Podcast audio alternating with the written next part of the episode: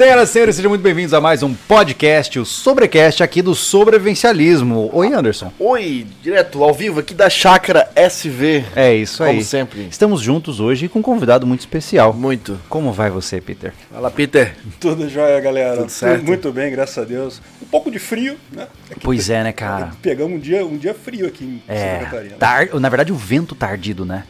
Judia do Você teve que comprar esse casaco aqui, é isso? Eu comprei esse casaco aqui, cara. Esse casaco do Rio de de Janeiro. camiseta. Tá, mas pera lá. casaco do Rio de Janeiro não dá certo aqui, não. No, no Rio de Janeiro não faz frio nenhum, nenhum momento ou tem assim Não, aqueles a brisa. É, faz, faz uns dias mais fresquinho, faz menos calor de vez em quando. Ah, faz então menos tá bom. calor.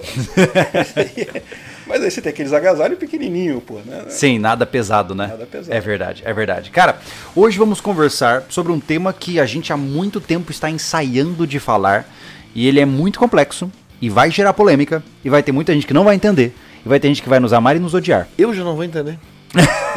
Só. A nossa, a nossa missão hoje é falar de desobediência civil da forma mais palatável, degustável, consumível possível para as pessoas que nunca ouviram falar disso. Porque é muito fácil o cara se perder em terminologias técnicas e filosóficas e daqui a pouco ninguém entende mais nada, né? Então, a gente vai começar do começo. Mas antes disso, antes de qualquer coisa, Anderson, por que estamos aqui hoje? Quem é que está trazendo aqui a- essa conversa? Hoje vamos agradecer. Hoje, parece que tem vários que tem que agradecer cada podcast, né? Ah, nós... São vários, tem que, a gente tem que escolher. Mas enfim, vamos agradecer o nosso patrocinador na área de construções e ferramentas, que é a Palácio das Ferramentas está com a gente há mais de um ano. E vem participando aí fielmente aí de tudo que a gente mexe aqui na chácara, em todas as nossas obras, enfim, Sim. os nossos experimentos. Então, um obrigado aí, sigam o Palácio das Ferramentas. É importante essa troca aí. Também não só sigam o Sobrevivencialismo, como o Palácio das Ferramentas, a próxima é a nossa aqui. Ah, Fiel Invictus. É verdade, é verdade. Inclusive, ambos estão muito próximos aí, né? A gente tá falando de ferramenta e estamos falando do projeto container, né? Verdade. a gente brinca dizendo que a Invictus ela bateu como uma, uma brisa perfeita ali no projeto container, porque é bruto, é robusto, mas ferramentas estão ali também, né, cara? Também tão ali, é. Andam juntos, né? Ah, o que seria de um homem sem suas ferramentas? É verdade. Não verdade? E, naturalmente, quando a gente fala de ferramentas, não se trata só de esmerilhadeiras e mesas de serra Mas e etc. Vestuários e acessórios também, né? Exatamente. A Invictus está aí para trazer equipamentos táticos de qualidade para você, equipamentos outdoor também. Os caras fazem coisas de alto padrão, tá? Inclusive, hoje, olha só, tô chique aqui com segunda pele da Invictus, jaqueta da Invictus, tô, tô bonitão. Isso porque, naturalmente, não é uma beleza natural, é porque eu uso os equipamentos dos caras. É, a gente já vem quatro, quatro anos com ele já direto, né? Já são quatro anos. Já são quatro anos. E, Caçambola. é, oficialmente como patrocinadores mesmo do canal, depois da nossa. Independência. Independência, são três anos. Desde quando a gente é, emancipou, eles estão com a gente. Eles estão com a gente. é. Caramba. É. Como é que eles Não aguentam? ficamos um cara? mês sem a Invictus dentro do canal. A pergunta é por quê? Por que eles a ainda gente aguentam faz um bom gente? trabalho. Ó, eu acho que somos, somos muito fiel a Invictus, no, no sentido não por conta da- do, do, do- patrocínio, mas a gente gosta do que eles fazem. Sim. Né? É, São equipamentos que, que servem bem. A gente é muito fã dos vestuários deles, né? Sim, Ah, esses sim. aí. De longe, eu, né? Eu tô com, o moletom de sobrevivência, mas tô com camisa, calça e, e, e tênis aqui. É verdade. Então, enfim, são os caras que chegam junto. Não, fora, fora os produtos, eles é, acreditam no trabalho de sobrevivencialismo. É, Então sempre, isso é legal pra gente. Estão sempre ajudando a gente aí a fazer um bom trabalho. Todos os criadores precisam de grandes patrocinadores. Esses É são os aí. nossos de hoje. Se você quiser conhecer o trabalho dessas duas marcas, os links estão na descrição. Fique à vontade para conferir. E voltemos ao ponto principal. Pronto. quem é você? Para quem nunca ouviu falar do seu trabalho, nem sabe seu nome, apresente-se de forma categórica. Pois bem, eu sou o Peter Turguniev dos canais Ancapsu e Visão Libertária. Mais Ah, pra cá. aí, pronto. Isso, tô aprendendo ainda a usar isso. Pô, mas é, dá uma agonia ouvir a voz do cara bem no meu ouvido É. aqui, cara. Manda bala. Então, eu tenho esses canais Visão Libertária e o Ancapsu lá no YouTube, são canais sobre libertarianismo, sobre ética libertária, anarcocapitalismo e esse tipo de coisa. Mas além disso, Peter Turguniev é meu pseudônimo na internet, meu pseudônimo no YouTube, meu nome real é Ricardo Albuquerque. E eu sou advogado também lá no Rio de Janeiro. Ah, legal. Eu tava chamando ele de Legal. Peter porque eu não sabia se ele queria que a gente falasse o Ricardo, né? Já que ele falou, Não. bom, sabemos que é o A, cara. a gente tá na internet, então é o Peter. Justo, justo. Então está, continuaremos com o nosso codinome. E dentro desse canal, você está há quanto tempo produzindo esse conteúdo? Eu comecei em 2016 Aham. e aí teve um intervalo, eu comecei, fiz alguma coisa, parei, depois voltei de novo, de forma mais constante desde 2019. Ah, legal, pô. Mas o- por quê? Cara, um advogado ainda. Pois é, isso, isso realmente foi uma coisa, uma, uma coisa que mexeu comigo, o libertarianismo. Né? Eu sempre fui um cara que defendia livre mercado, economia, a interferência mínima do governo na vida do indivíduo. Eu, uh, até, até como no estudo do direito a gente vê isso, né? a própria fundamentação do Estado, lá com Thomas Hobbes, coisa e tal, é que o Estado é um mal, o Estado é uma coisa que é- é- faz mal. Precisa ser A- contido, né? A questão é que é um mal necessário, né? na, na visão do Thomas Hobbes é um mal necessário, então você tem que conter o Estado, tem que limitar o Estado para que ele não faça, não exagere né, nas, suas, nas suas funções e coisa e tal. Então, eh, eu já tinha essa visão muito antes, mas quando foi em 2014, 2015, mais ou menos, eu conheci o libertarianismo, né? A escola austríaca, coisa e tal, e comecei a estudar o assunto, ler muito sobre esse assunto, me interessei demais por isso, achei um negócio, um assunto extremamente interessante, encaixou na minha cabeça a coisa. E, e daí eu tive vontade de produzir conteúdo sobre isso, porque a, a- a história toda começou com um conteúdo específico, um vídeo que eu queria fazer específico, que era sobre o custo de transação. Na época eu estava fazendo mestrado em engenharia, uma outra coisa lá no Rio, e aí eu tive uma matéria sobre isso, sobre, sobre o custo de transação. E eu falei, caramba, isso encaixa demais com essa ideia libertária, com essa ideia de, eh, de uma sociedade sem governo, coisa e tal. Aí eu fiz um vídeo para falar sobre isso, esse ponto específico, né? E beleza, esse vídeo fez muito sucesso, assim. Sucesso para um canal recém-criado, né? Teve duas mil visualizações, o que para um É canal bacana que você um canal que não fazer, existe, né? não- É. né, foi uma coisa bacana. E, é, aí eu me animei. Comecei a fazer uns videozinhos e coisa e tal. Mas é como eu disse, eu fiz vídeo durante mais ou menos seis meses, e aí eu estava no trabalho, um, um monte de coisa, peguei um projeto enorme, coisa e tal. Aí eu tive que parar. Parei o canal, fiquei um, um ano, um ano e meio parado é, por conta de trabalho. E depois resolvi retomar. E aí retomei agora, eu tô é, totalmente Virou produtor de nisso. conteúdo. Virei produtor, virei youtuber. meu amigo. Caraca! Corre de velho, virei Você, youtuber. você imaginou que viria pra esse lado? Pro lado Eu nunca imaginei isso para o Dark vida, Side. cara. Eu- olha, eu te falar um negócio, eu, eu imaginei muita coisa pro meu futuro, mas virar youtuber, eu nunca tinha. Se Então- tu me falasse há cinco anos atrás que, olha, você vai, vai virar um youtuber, ah, não. Ia dar risada. Ia eu dar ia risada. muito da pessoa. Agora você faz videozinho pra internet. Agora eu faço videozinho pra internet. Olha que coisa. Que coisa de louco. Cara, você falou uma coisa interessante, e eu acho que antes da gente entrar no tema principal, é importante pontuar alguns conceitos, né? Você falou sobre livre mercado, né? Para que, as que as pessoas não entendam o que é isso. O que que é um livre mercado? Ah, um livre mercado é um lugar em que as pessoas. É, é a visão né, numa sociedade em que as pessoas fazem eh, as trocas econômicas de forma livre, de forma não coercitiva. Uhum. É, basicamente, a maior parte das vezes que você faz negócio com alguém já é um livre mercado. Você já Certo. compra coisa, já vende. Nada É, mais é do que quando não tem ninguém se metendo no meio da sua negociação. Exatamente. Um livre mercado perfeito, digamos assim, um livre mercado sem nenhuma interferência, não teria nem regulamentação de nada, não teria nada. E isso existe, na verdade. Se você olhar aí em muito lugar aí no interior do Brasil, o pessoal vende, compra, não tem regulamentação, não tem nada.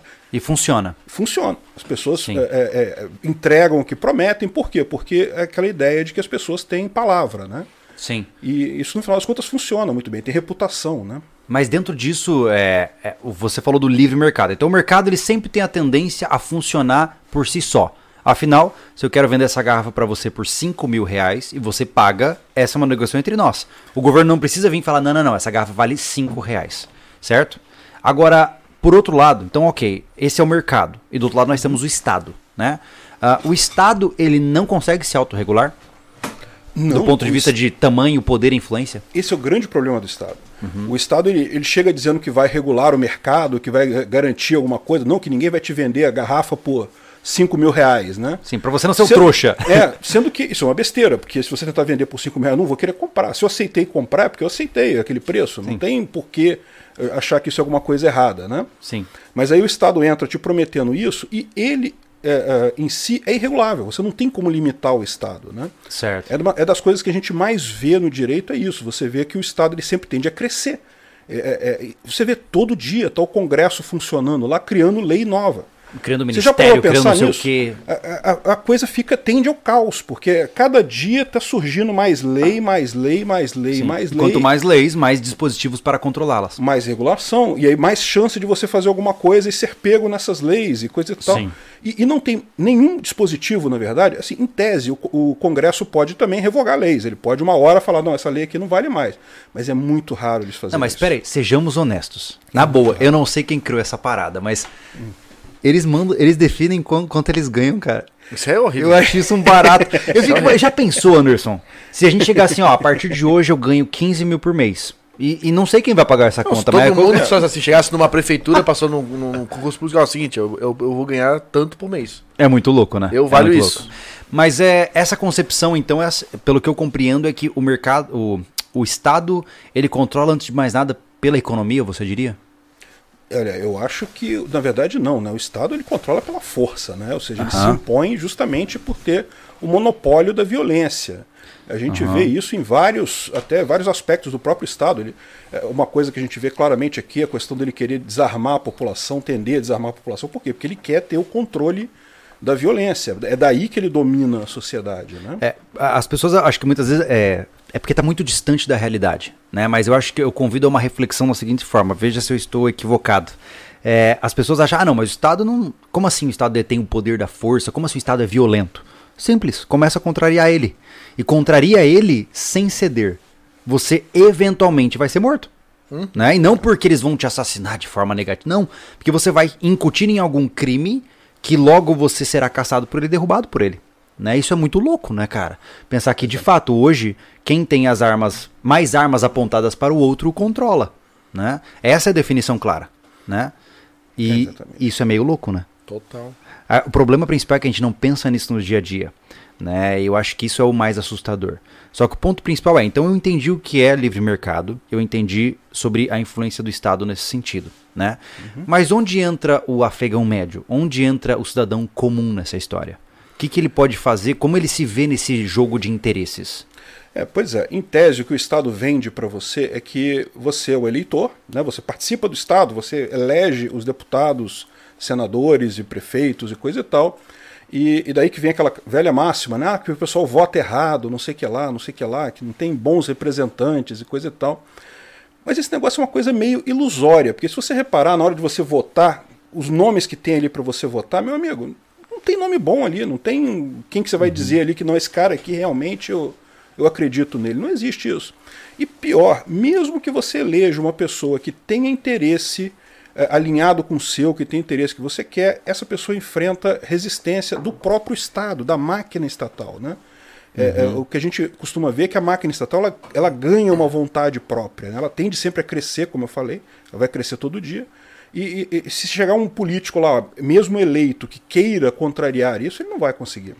E você diria então que, é, de certa forma, o nosso processo eleitoral ele é infrutífero? Eu acho que é infrutífero. Eu acho que, de certa forma, não. Ele é totalmente infrutífero. é, essa, essa coisa que o Estado te coloca de você poder eleger algumas figuras, no final das contas, é, é ilusório, não faz grandes diferenças. E é só você ver como é que funciona na prática o, o Congresso brasileiro. Né? Ou seja, é sempre estar dominado pelo, pelos políticos fisiológicos, pela aquela turma que só quer verba para isso, verba para aquilo, esse negócio, e pronto, acabou. Entendi. É, não tem como você mudar esse tipo de coisa, porque isso é da própria natureza do, do, do Estado. Né?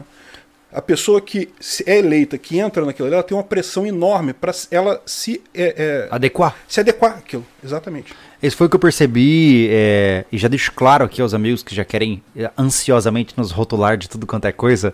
ah, o sobrevivencialismo não tem correlação direta com Bolsonaro e não apoia Bolsonaro, tá? Deixando bem claro, eu tô utilizando como um exemplo aqui. Mas eu percebi que foi isso que aconteceu quando o Bolsonaro entrou no poder. Né? Ele entrou no poder com vários discursos bastante específicos e claros e diretos, e de repente mudou. Né? E aí eu vejo que teve muita gente, é, Bolsonaro nos traiu e tal. Na verdade, quando você é, é, é o exemplo que eu sempre uso, né? Quando você tá com um terno branco e pula na lama, Cara, mas era não- esperado. você vai sujar, Mas cara. foi o que o Peter falou. Ele tem que inventar uma máquina, cara. É. E esse cara era, era, era, era, era claro que ele não ia conseguir fazer a metade do que ele prometeu. É, Já é. foi um trabalho pra fazer o principal, que foi legalizar algumas coisas envolvidas no mundo das armas. Ele não ia conseguir. E É. o povo não entende essa não, não tem manobra. como entender. Entendeu? É. Se o cara foi só, começou a ser amputado, amputado, amputado, amputado, né? É, então, independente da vontade individual de um político, dificilmente o sistema permite que ele avance. Muito difícil. Mas o que é o sistema propriamente dito? Porque a gente fala do Estado e parece que o Estado é uma entidade, é, é um ser, né? E, e ele é, né? De Ele certa é- forma, ele, é, ele cria, é o que eu falo. Não, não é que. É, uma lógico, inteligência coleti- coletiva, assim. mu- Muita gente coloca até como se houvesse um deep state, um, uma- um grupo controlando o Estado por dentro. Eu não acredito nisso, eu acho que isso daí é uma teoria de conspiração e coisa e tal. Até porque eu sou Illuminati e não tem grupo nenhum. Eu sei, eu tenho autoridade pra falar. Mas o fato é, o que, que acontece? Você, se você pegar a máquina pública, pegar. Não vamos falar de. Esquece deputado, esquece presidente, esquece o pessoal que está no topo. Pega o pessoal intermediário, os chefes de departamento, os chefes de gabinete, o pessoal que está ali. Gente, esse pessoal lá em Brasília é- são as mesmas pessoas. Não, era, era o mesmo pessoal com Sarney, o Sarney saiu, entrou não sei quem, as mesmas pessoas, Fernando Henrique Cardoso, é, Lula, Dilma, é esse mesmo pessoal, não muda. Essa turma que está ali no, é, no, no intermediário do Estado é os- é- são as mesmas pessoas. E o que, que essa pessoa vê? Essa pessoa ela tem um cargo ali, ela tem algum poder. Né? Ela tem os subordinados e coisa e tal, ganha algum dinheiro, tem algum poder. Para ela, se o Estado crescer, é melhor, porque ela Justo. vai ter mais poder Mais influência? mais influência. Então, sempre que ela tem a opção de escolher alguma, algum sentido, ela vai escolher no, no sentido que for de aumentar o tamanho do Estado. Por favor, né? Na tendência de se beneficiar para atingir os seus objetivos, ela aumenta a máquina. E é isso que acontece. Por isso que você tem essa impressão de que a máquina ela tende, ela tem um interesse próprio, é como se ela estivesse viva, como se fosse realmente uma coisa que tem É interesse. como um enxame, né? De, enfim, um formigueiro, né? Exatamente. Entendi. exatamente. E não só isso, a máquina também alicia os, os bons, né? Hum. Uh, entra, entra, entra santo, sai capetado de lá. É, É. tem uma discussão dessa que a gente coloca, né? Eu fiz até um vídeo sobre isso uma época, sobre a questão de a ética, né? Que realmente tem medições que falam que o pessoal que está nos cargos mais altos são cada vez menos éticos, né? Sim. E aí a grande dúvida é, né? É a pessoa, a pessoa, ela, quando ela chega no cargo, ela se torna antiética? Ou são pessoas, são pessoas antiéticas que conseguem subir na, na, na máquina, né? Tá, mas assim, é, me diz uma coisa. Você é, se propõe a ser criminoso porque quer ser criminoso ou porque quer mudar o crime? É a mesma correlação, pô? É verdade. É a mesma correlação. E, por exemplo, muitas vezes, na época do período eleitoral, veio gente falar: ah, pô, vocês tinham que ser, vocês tinham que se candidatar, porque vocês também têm ideias. Eu falei, cara, eu não posso participar de um sistema que eu não acredito. Eu não posso. É, é- cara, é, pra mim, assim, é acreditar em Mas- heróizinho da Marvel, mas isso cara. É, mas isso é você, Júlio. Mesmo que fale, cara, vou desafiar. Vai chegar, não vai funcionar. cara. Anderson, não le- vai funcionar. lembra Porque se comigo. não dançar a dança do sistema, não vai. Mas aí que tá. Lembra comigo. Tu nem fica no cargo. Época de eleição. Vídeo que viralizou, análise do plano do Bolsonaro com Haddad. Uhum. Lembra? Que salvou a nossa empresa. Aquele vídeo, especificamente. Porque ele fez um caixa pra gente aguentar a fase da, da- do, do Dark Side. e nesse, depois desse vídeo vieram algumas pessoas falando isso, tentando isso. E cara, eu sei, e humildade à parte, que se a gente se candidatasse pra algum cargo, a gente tinha influência suficiente pra ganhar essa eleição. Né? E ser eleito. E aí eu ia ganhar, sei lá, 15 mil reais por mês, sei lá quantos esses, caras ganham. E eu, eu disse que não. Por quê? Porque eu prefiro estar sob meu controle, fora de um mecanismo. E enquanto isso, eu ganhava o quê? Dois pila por mês, com recém-nascido em casa, morando em 27 metros quadrados. Tem que ter nervo Não, de e não é. aceitar Mas assim, aí. não é pra falar de pai, pra bancar de nobre. Não é isso. Mas é porque não faz sentido. É verdade. O meu, a minha vida não pode ser movida pelo sentido financeiro. E, e eu acredito que se o cara. É, é, é é aquela coisa, se o cara se rende à ideia de eu vou me tornar político para ajudar o povo, ou ele tá com um mindset completamente ingênuo e, e errado, ou ele tá mal intencionado, pô. É verdade. Não, ele tá. Ele tá, ele tá, ele tá em parte ingenuidade, parte ele acha que vai fazer alguma grande diferença. Eu sempre assistei algumas conversas nossas de, de figuras políticas de, de Florianópolis, que eram caras do povo, caras do bairro, que participavam de. de, de, de- como é que chama? De comunidade, como é que chama? É, associações. E o cara hoje está em cargo e foi envolvido com, com operações é, é, é, gigantes aqui de Santa Catarina, cara. Tipo a Operação Moeda Verde que teve. Falei, cara, o cara era um cara comum, pô. Isso é que já aconteceu com um monte que eu já conheço também. Cara, quando ele chega lá, É complicado. começa o assédio. Ó, isso aqui, pá. Aí quando abre a mala, meu irmão, acabou. É. Ó, vai É, receber isso aqui. É ó. complicado. O que, eu, o que eu vejo, por exemplo, no caso do libertarianismo, né, tem algumas pessoas no- do- dos libertários que têm interesse em se candidatar, que estão estudando essa hipótese. Né? Uhum. E a- o que eles colocam é justamente com o sentido de divulgar o libertarianismo. Eles sabem Sim. que não vão fazer diferença nenhuma, Sim, sim. que vai chegar lá não vai conseguir fazer nada, mas, Mas dá uma sacudida. Não, mas eu entendo. fala sobre o assunto. Mas é né, importante. porque- É isso. É Uhum. importante deixar claro para as pessoas que eu não estou dizendo que quem se candidata é mau elemento. Até Uhum. porque tem amigos que estão nesse processo de interesse de se candidatar numa próxima eleição. Cara, Perfeito. sejam felizes. Eu acho infrutífero, eu não acho legal, eu não faria. Mas sejam felizes fazendo o que fazem, né? É. Mas, ok, compreendemos, vamos partir da premissa de que o Estado ele é uma máquina inalterável per se. É impossível você, sozinho, mesmo como presidente da República, mudar o funcionamento inteiro estatal. É impossível. É impossível. Certo? Existe alguma forma de mudar ele? Bom, existem várias teorias sobre isso. Né? Uma coisa é justamente o tema aqui que você trouxe, né? que é a desobediência civil. O que, que consiste a desobediência civil? Consiste justamente em você não obedecer leis estatais.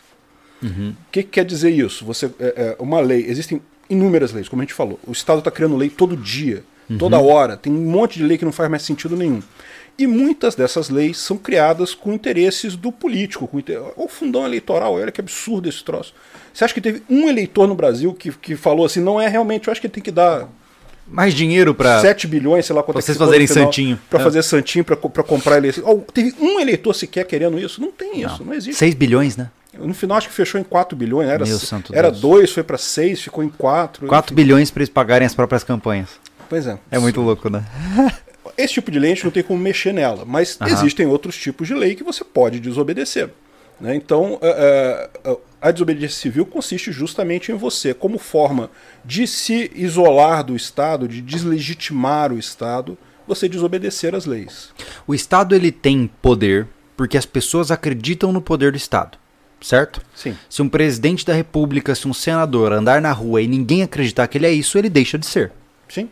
Do ponto de vista coletivo. Se todo mundo fala assim, não, você não é isso, para de viajar, ele perde o seu poder. Então, a- o ato de desobedecer uma lei ou desobedecer uma, enfim, uma ordem estatal é você não acreditar na legitimidade, ou seja, no direito daquela pessoa mandar em você, é isso. Exatamente. Exatamente. Porque pensa bem, o que, que- o que, que define a legitimidade de uma lei? Por que, que uma lei ela é válida? Né?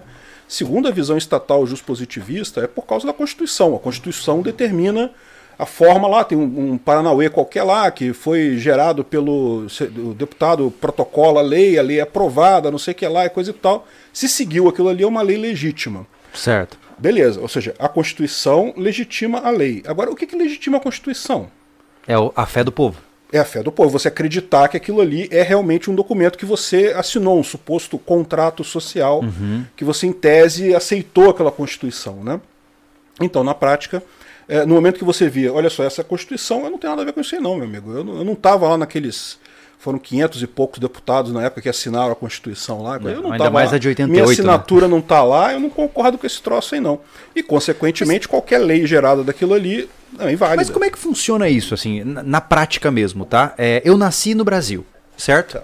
Em que momento existe uma formalização direta de que eu aceito aquilo, as leis e o governo que é imposto no Brasil? Existe algum ato que me, entre aspas, condena a dizer, ok, estou formalizado como.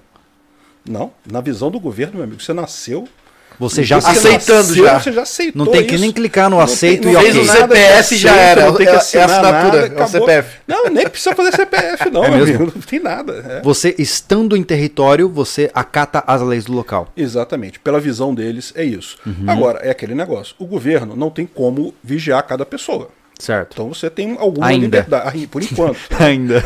Então você tem alguma liberdade. Então, nesse caso, você justamente usa essa liberdade para não obedecer algumas dessas leis. Certo. É a mesma lógica de mercado. É, por exemplo, eu vi uma vez, eu não sei se é verdade isso, que quando começaram a vir as fábricas montadoras de carros pra cá, é, eles começaram a estipular os valores de mercado e tal e decidiram botar lá, enfim, vou inventar valores aqui, tá? O cara botou um uninho canela seca por 30 pau na época, pra ver se cola. Ele valeria 15, mas botaram 30. E aí colou porque o brasileiro legitimou aquilo comprando aquele veículo. E hoje você tem carros custando 60, 70 mil, populares, até sem ar-condicionado, dependendo da situação, porque as pessoas compram. Então você é, credibiliza aquele valor. A mesma coisa se aplica, então, no que tange ao Estado como um todo. Né? Então, se eu começo a seguir aquela lei, eu acredito que ela é importante para mim e eu, mais milhões de pessoas, então legitimamos a existência daquele negócio. É isso aí. Não, e se você reparar, até, até que aqui no Brasil a gente tem um fenômeno que é a, a- a desobediência civil eh, já na prática. né? Institucionalizada, Que né? é, aqui no Brasil você tem a coisa da lei que não pega. Existe Uhum. isso aqui no Brasil. Tem um monte de lei que não pegou. E o pessoal não obedece e ninguém cobra porque não pegou aquela lei. É massa, né? Que todo mundo fala assim, nossa, desobediência, você viu coisa feia, mas o próprio cara que pensa isso desobedece várias leis Vários, pô. o tempo todo. Duvido que entram na linha assim. É verdade. Isso, isso é até um, um caso que o pessoal fala lá fora, porque, é, por incrível que pareça, na Europa, nos Estados Unidos, isso- essa, essa coisa é muito mais séria. Não é que não exista desobediência civil lá, existe também. Mas tal como tem aqui no Brasil, desse monte de lei que nego não obedece, não liga, não liga para isso, não tem. Mas, ô Peter, eu acho que o brasileiro não tem noção a quantidade de lei que pode ferrar ele. Não, é impressionante. Como ele não É sabe quantos impostos ele paga, também não- Olha.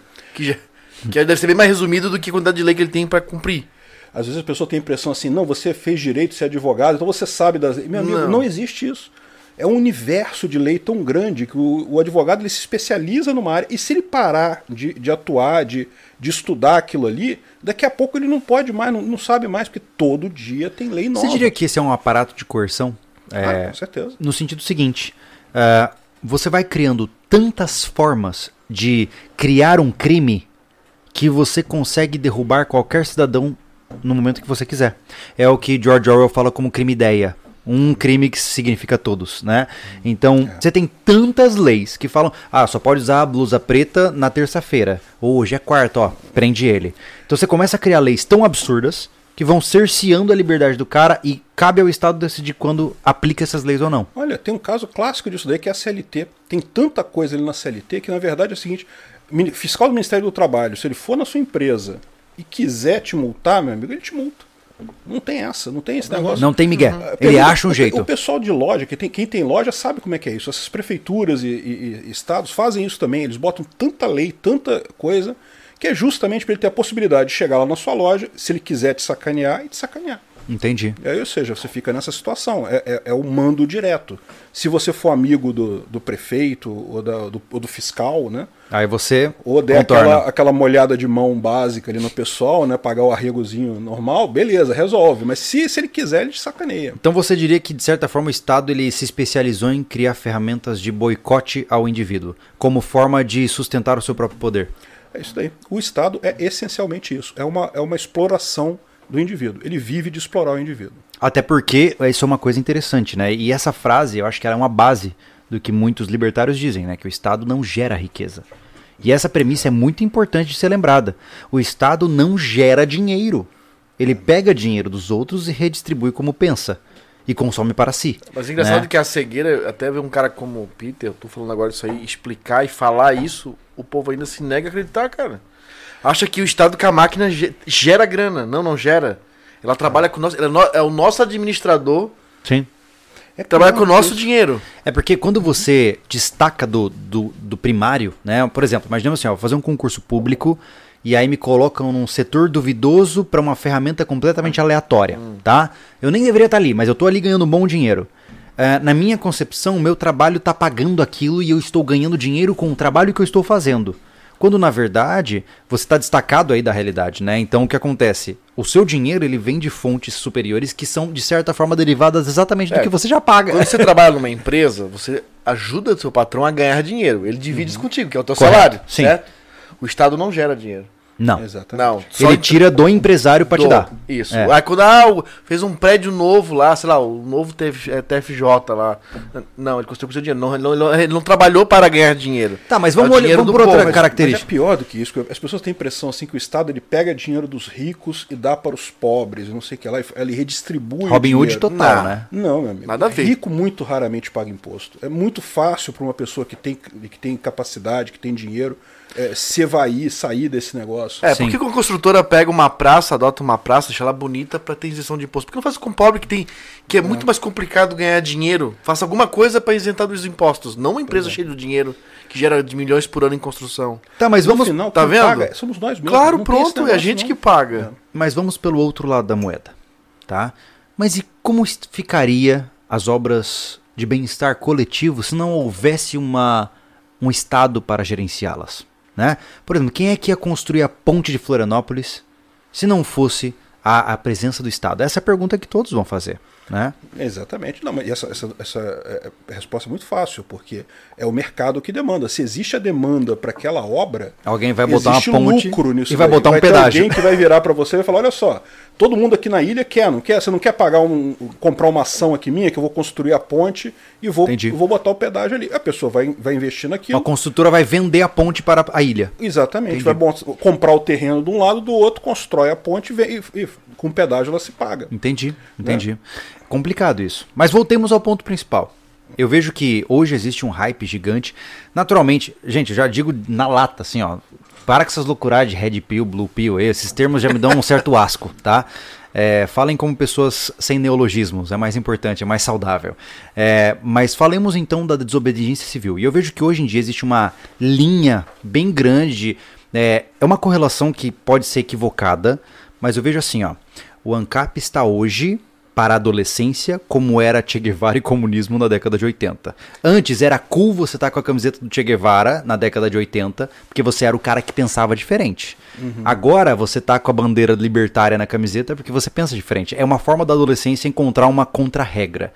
E eu entendo que há muito mais validade em apoiar o libertarianismo do que, obviamente, Che Guevara, mas a impressão que eu tenho é que muitas pessoas adotam essa- esse discurso como uma espécie de embarcar no, no hype, sabe? De, de só porque é massa, porque é descolado você ser contra o governo.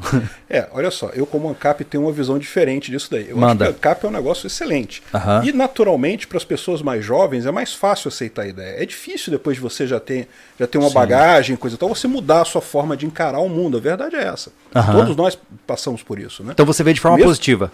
Eu acho, eu acho extremamente posi- positivo o pessoal jovem estar entusiasmado com Uhum. Ah, o cara. legal. E você pode ver isso claramente como, como a gente incomoda a esquerda, porque a esquerda está perdendo esse pessoal. Né? Sim. A esquerda nunca precisou se preocupar com, com os jovens porque tinha o domínio absoluto ali. Sim. E agora eles estão perdidos, porque eles estão vendo que está indo muita gente para aí. E eu atribuo isso ao que eu falei. É, é mais fácil para o jovem entender o- a ideia e coisa e tal. Pra desafiar convenções, né? Desafiar Mas convenções. Entendi. Tu, tu acha que a tecnologia ajudou isso aí, essa divisão do Ah, povo?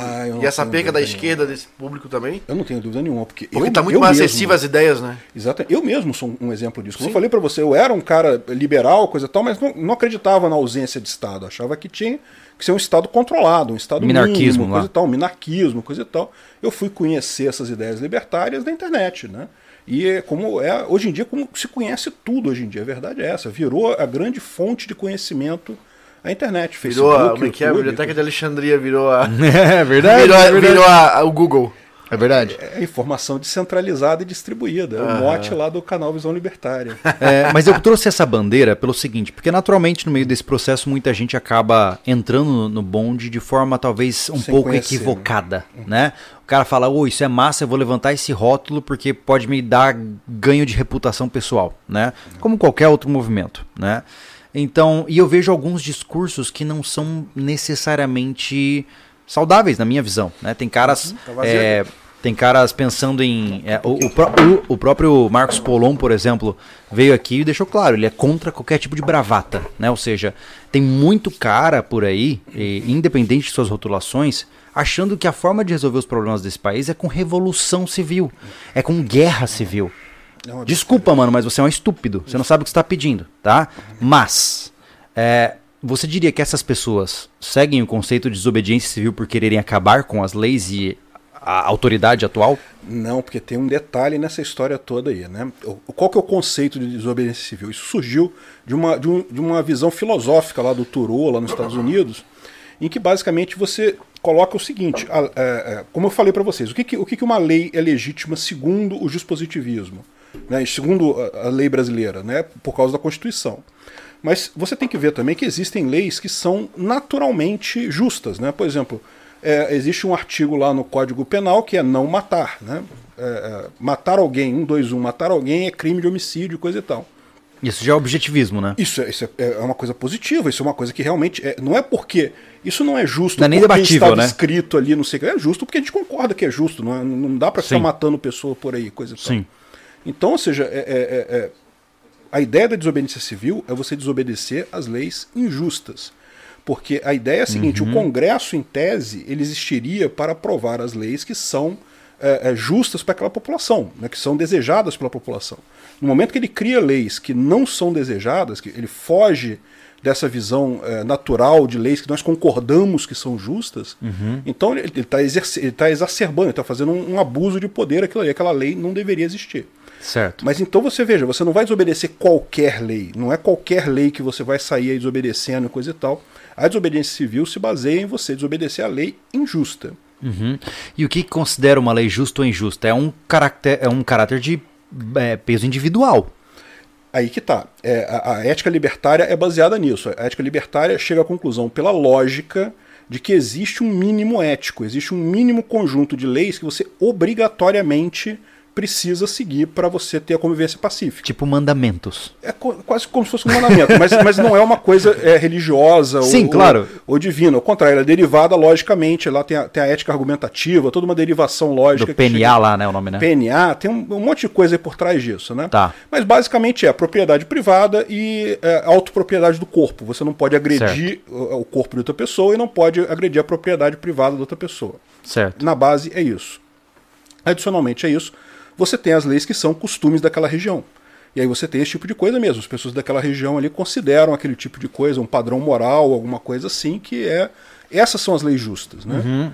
O que, que é- e outra, outro tipo de lei justa também, contratos. Um contrato é uma lei. Você assinou um contrato voluntariamente com alguém, aquilo ali é justo. Você Sim, aceitou. eu e você concordamos que você vai arrancar um dedo meu. Não interessa o que alguém diga, estamos de acordo. assinamos aqui, estamos todo mundo de acordo, ninguém foi obrigado a assinar, ninguém foi co Certo. coagido a fazer aquilo, pronto, vamos. é- aquela lei é, é justa. Então a essência principal é: se você quer fazer algo comigo, pergunte antes. É isso. Voluntário, é, exatamente, ser voluntário, né? Fazer a coisa com, com aceitação. E por, voluntária. por exemplo, o Estado não pedir para você aceitar a coleta de impostos ou etc, etc, etc, isso é uma violência. Na ética Por libertária. definição. Exatamente. Isso. Porque eu não pude aceitar, eu só tenho que fazer. O tanto que a gente entende que, em tese, você poderia ter um Estado é, é, dentro da ética libertária se fosse voluntário, se você tivesse a opção de se associar a ele ou não. Certo. E você poderia até ter um mercado de estados, ter, por exemplo, aqui no Brasil, vários estados. Já pensou isso? né? Mas, mas pensa bem, porque se você pode escolher qual que você quer, ou até ficar sem nenhum, não tem problema nenhum, é, é justo. Eu fico imaginando, Ah, você não, chega mas- assim, ó, eu vou me mudar pra Santa Catarina. Você tem assim, ó, hum, vou pagar pela coleta de lixo? Não. Vou pagar pela polícia? Também não. o cara vai selecionando o que ele Ia quer. ser o que ele não quer. interessante. Mas, isso. mas em tese você pode. Se você não quer a coleta de lixo, você não vai receber a coleta de lixo. Você É. não quer a Polícia Federal, você não vai. Se você for assaltado, a polícia vai falar: ah, é, mas lamento muito, você não assinou aqui o Você não está em dia com nossa colaboração? Exatamente. Então, não, vamos prestar o serviço para o senhor. Mas se você parar para pensar é exatamente o conceito de segurança privada. Lá no Rio de Janeiro isso é muito comum. A maior parte dos prédios lá tem contrato com empresa de segurança privada. Você Entendi. tem que ter, porque a polícia não dá conta. né? Não dá conta. Entendi. Então, tá, beleza, entendi. Então, eu quando eu observar uma lei que soa injusta para os critérios da ética libertária, é meu dever moral desobedecê-la. Isso é, É é isso. até uma frase do Martin, Luther King, né? Ele Hum. falou isso, que é, quando você tem uma lei injusta, não é apenas seu direito desobedecer essa lei, é seu dever Uhum. Quando lei você injusta. acata uma lei que é injusta, você se torna imoral. Você está dando força para essa lei, então você está tornando, tornando mais difícil as outras pessoas da sociedade é, é, desobedecerem essa lei. Entendi, entendi. E só como uma exemplificação, você teria uma lei, por exemplo, que você diria que dentro desses critérios é considerada injusta, é, só para ter uma exemplificação mais clara? É, olha, o problema é que eu não sei se o YouTube ia gostar das leis que me vieram na Whatever. cabeça. Por exemplo, aqui. eu posso dar uma ideia e você me diz se está certo ou errado. Aham. Por exemplo, a, a situação do lockdown. Né? Gente, não estou aqui falando de argumento científico, estou falando de debate filosófico sobre o que fazer e o que não fazer, certo? Uhum. O Estado forçar a fechar o meu negócio e abrir somente quando ele deixar novamente. É uma lei justa? Ah, absolutamente não. De forma alguma. Então, do ponto Não de tem- vista de desobediência civil, eu não estou falando de pandemia e aspectos científicos, prestem atenção. É, do ponto de vista é, filosófico, eu deveria abrir o meu negócio só porque o Estado mandou fechá-lo. Exatamente. Essa é a ideia. Uhum. Você deveria sair para a rua só porque o Estado te obrigou a ficar em casa. Uhum. Esse é o tipo de coisa, né? Eu mas até... como é que funciona essa correlação direta, Peter? Por exemplo, é, muita gente faz o argumento, ah, mas tem a pandemia, pá, aquela coisa toda, vira aquela loucura de argumentos, né? Uh, questão, vamos puxar para um negócio mais complicado aí, na máscara. Tá? Uhum. Uh, por exemplo, existem muitos municípios em Santa Catarina que ainda estão com o uso obrigatório da máscara uhum. em lugares públicos, certo? Uhum. Eu posso estar sozinho meia-noite numa praça, eu tenho que estar de máscara, né? Uh, e a concepção que eu vejo é a seguinte: quando você fala assim, cara, mas não faz sentido nem científico e nem legal, eu posso tirar a minha máscara quando estou sozinho. Não, não pode, porque a pandemia e tal. Como é que anda junta essa concepção de moralidade e ética libertária com os aspectos científicos pandêmicos? Porque esse é o contra-argumento principal, e ainda mais em tempos como estamos, né? É, pois é. O argumento que tem é justamente o argumento utilitarista, do tipo, se você estiver usando, se você não estiver usando a máscara, você está colocando outras pessoas em risco. Sim. Né? Não se trata só da sua liberdade. Não se trata só da sua liberdade, você está colocando a, a vida das pessoas em risco. A questão desse tipo de coisa é que justamente você tem a limitação do Estado. O Estado ele não deveria ter o poder de te determinar até o que, que você vai usar na sua, na, na sua. Isso deveria vir do seu bom senso do seu bom senso ou de um acordo coletivo, de um acordo que você aceita com o pessoal, não de uma imposição estatal. Entendi. E no final das contas, o que a gente percebe é o seguinte: quando a, a, ocorre uma doença grave o suficiente, as pessoas vão usar naturalmente. O Estado não precisa obrigar as pessoas a usar. Entendi. O Estado usa isso como uma força, como uma, uma imposição, justamente para ele se colocar no poder, né? Se colocar, é, poder limitar a sua liberdade. Entendi. Cara, isso é muito louco. Na pandemia isso ficou bem claro. É, a pandemia ela trouxe essas discussões. Esse, é, é, os, os, políticos usaram esse troço assim ao infinito para é, se pra tirar, tirar Eles mostraram o poder que eles têm na, na, pandemia, foi assustador. Cara, eu vi recentemente, eu não sei se é fake news, hoje em dia é difícil saber o que é de verdade e o que é de mentira.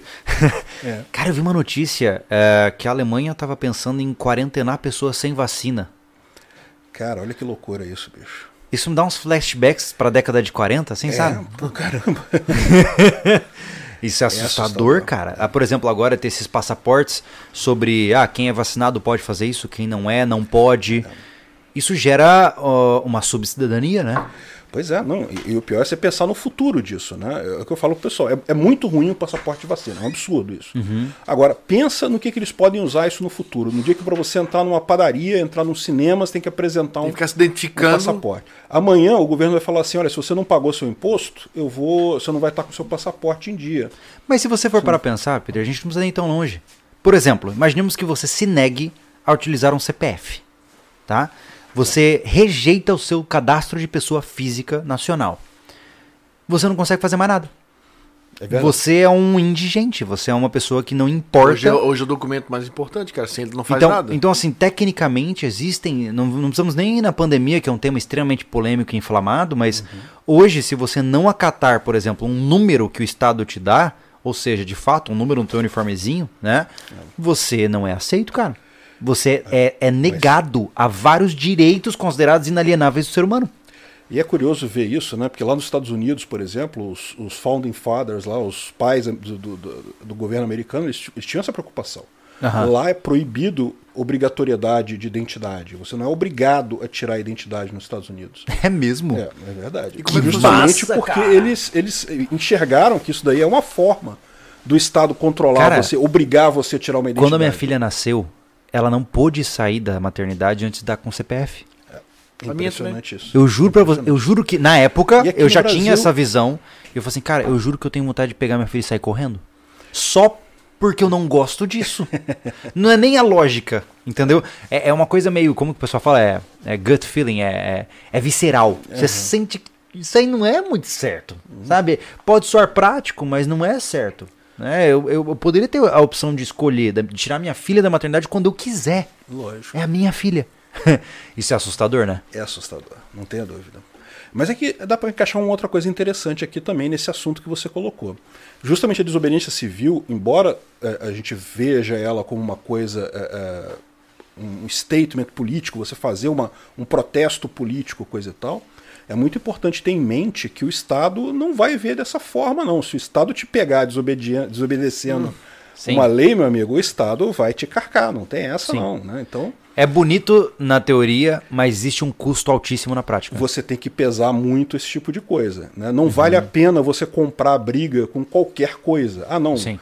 Resolvi fazer desobediência civil de tudo agora. Vou ignorar tudo, não vou mais pagar nada de imposto. Vou... Amigo, calma. Eu vou trazer a mesma visão que eu trouxe para o Polon nesse sentido, né? Eu falei aqui, o Polon quis me convencer o contrário, não conseguiu. que é, uh, eu não acredito no sistema eleitoral. O voto é obrigatório. Eu não voto, eu não justifico e eu só pago a multa para evitar sanções na minha atividade empresarial. Uhum. Só por isso. Mas isso é uma desobediência civil por definição, certo? É, exatamente. Eu, eu considero o sistema eleitoral injusto, ineficiente e infrutífero, logo eu não participo dele. Uh, isso você diria que segue um conceito de ética libertária? Ah, certamente. Certamente isso aí é desobediência civil e fica tranquilo porque tem muita gente que faz isso. Uhum. Eu mesmo, durante muitos anos, fiz isso também, de tempos em tempos. Ah, precisa tirar passaporte, fazer alguma coisa, você vai lá, paga o, puxava a conta lá no, no, TRE, lá, quanto é que eu tô devendo aí da. E quita. da minha desobediência. Pra quitar aí. Beleza, aí ia lá no banco, quitava e pronto. Uhum. Resolvido o problema, né? Entendi. Mas o problema de muitas vezes que as pessoas colocam é que a desobediência civil é vista como um ato muito individual, né? Porque muita gente fala assim, pô, é. Júlio, mas se você não eu votar, que... você tá favorecendo que o outro lado ganhe e tal, porque é. você não tá participando. Só que por outro lado, eu penso assim que eu estou participando, mas de forma diferente. Né? É só, eu sei que a, a, a, minha estatística, o número de pessoas que fazem o que eu faço é muito pequeno ainda. Mas eu ainda estou votando, é tu, entre aspas. Tá, tá, tá, participando no que tu acredita, não, do, Isso. não da máquina. Porque Isso. a máquina quer que tu vá lá apertar o botão. Sim.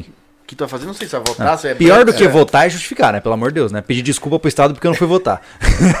Aí não dá e outra coisa que eu vejo também é, é, é, aquele negócio, né? Isso, isso é um ponto que o pessoal coloca de ah, mas você com a sua ação, com seu, a decisão que você toma está afetando outras pessoas.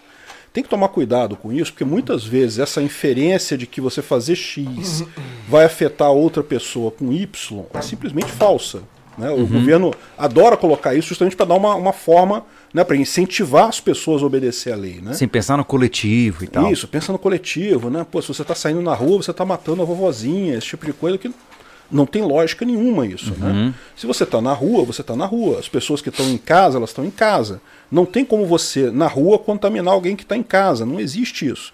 Se uhum. a pessoa está em casa, não faz diferença nenhuma para ela o fato de estar um comércio aberto na rua, a pessoa trabalhando. Não faz diferença. Ela não vai se contaminar, né? E, di... e você diria que é direito da pessoa, é, literalmente, desculpa o termo, mas cagar para a regra e falar assim: se eu pegar esse negócio, peguei, já era e não tô nem aí? Ah, bom, isso é outra, outra possibilidade. Mas isso é uma decisão individual. Você pegar uhum. ou não pegar, isso é uma, é uma decisão de segurança, sua. pô. Você é responsável pela tua própria vida, não usar o cinto de segurança e não. matar, beleza? É, é, o importante é o clarificar essas coisas, é. Mas no caso do, da máscara no Brasil, o que me incomodou foi todo mundo usar máscara. Porque Muita não só as pessoas que estavam já com algum sabe, sintoma de alguma coisa. É. Botou todo mundo focinheiro e todo mundo e acabou. E sabe o que acontece nesse caso também? O pessoal virou um símbolo de como é que eu vou dizer, de uma forma de você mostrar virtude, né? É verdade. Você é demonstrar é verdade. virtude. O indivíduo virtuoso pessoa, é, é, o mascarado. Olha como eu sou bonzinho, né? Olha, eu uso máscara. É, chega só, em casa, bate no cachorro e destrata a mulher. Pois é. Achei. É, eu tenho certeza que essa hora, o Thiago deve estar ali no chat só, só de olho, mas deve ter muita gente já contra esse posicionamento. Tá, tá, tá feio o chat aí ou tá tudo bem? Tá mais ou menos? Que bom, fico feliz. Mas é interessante entender isso, é, porque naturalmente a gente está falando de conceitos que são muito perigosos aqui. Né? Porque afinal a gente está falando de seguir ou não leis. E seguir ou não leis significa pagar o preço por isso. Por exemplo, só que aí que tá, essa aqui é a pira do negócio. Se não votar desse cadeia, eu ainda não votaria. E se eu tivesse que pagar cadeia porque não votei, eu pagaria cadeia porque não funciona para mim. Eu não posso ser coagido pelo medo de perder a liberdade só porque eu é, acredito em X ou Y coisa. Essa que é, é a loucura do negócio. Né? Essa foi a visão do Henry Trudeau, que foi o cara que bolou esse troço de desobediência civil. Tanto é. que ele acabou preso. E quando eu vi, por exemplo, é, é, cenas, especialmente no começo da pandemia, de policiais, óbvio que sempre existem pessoas boas e ruins nessa história, né?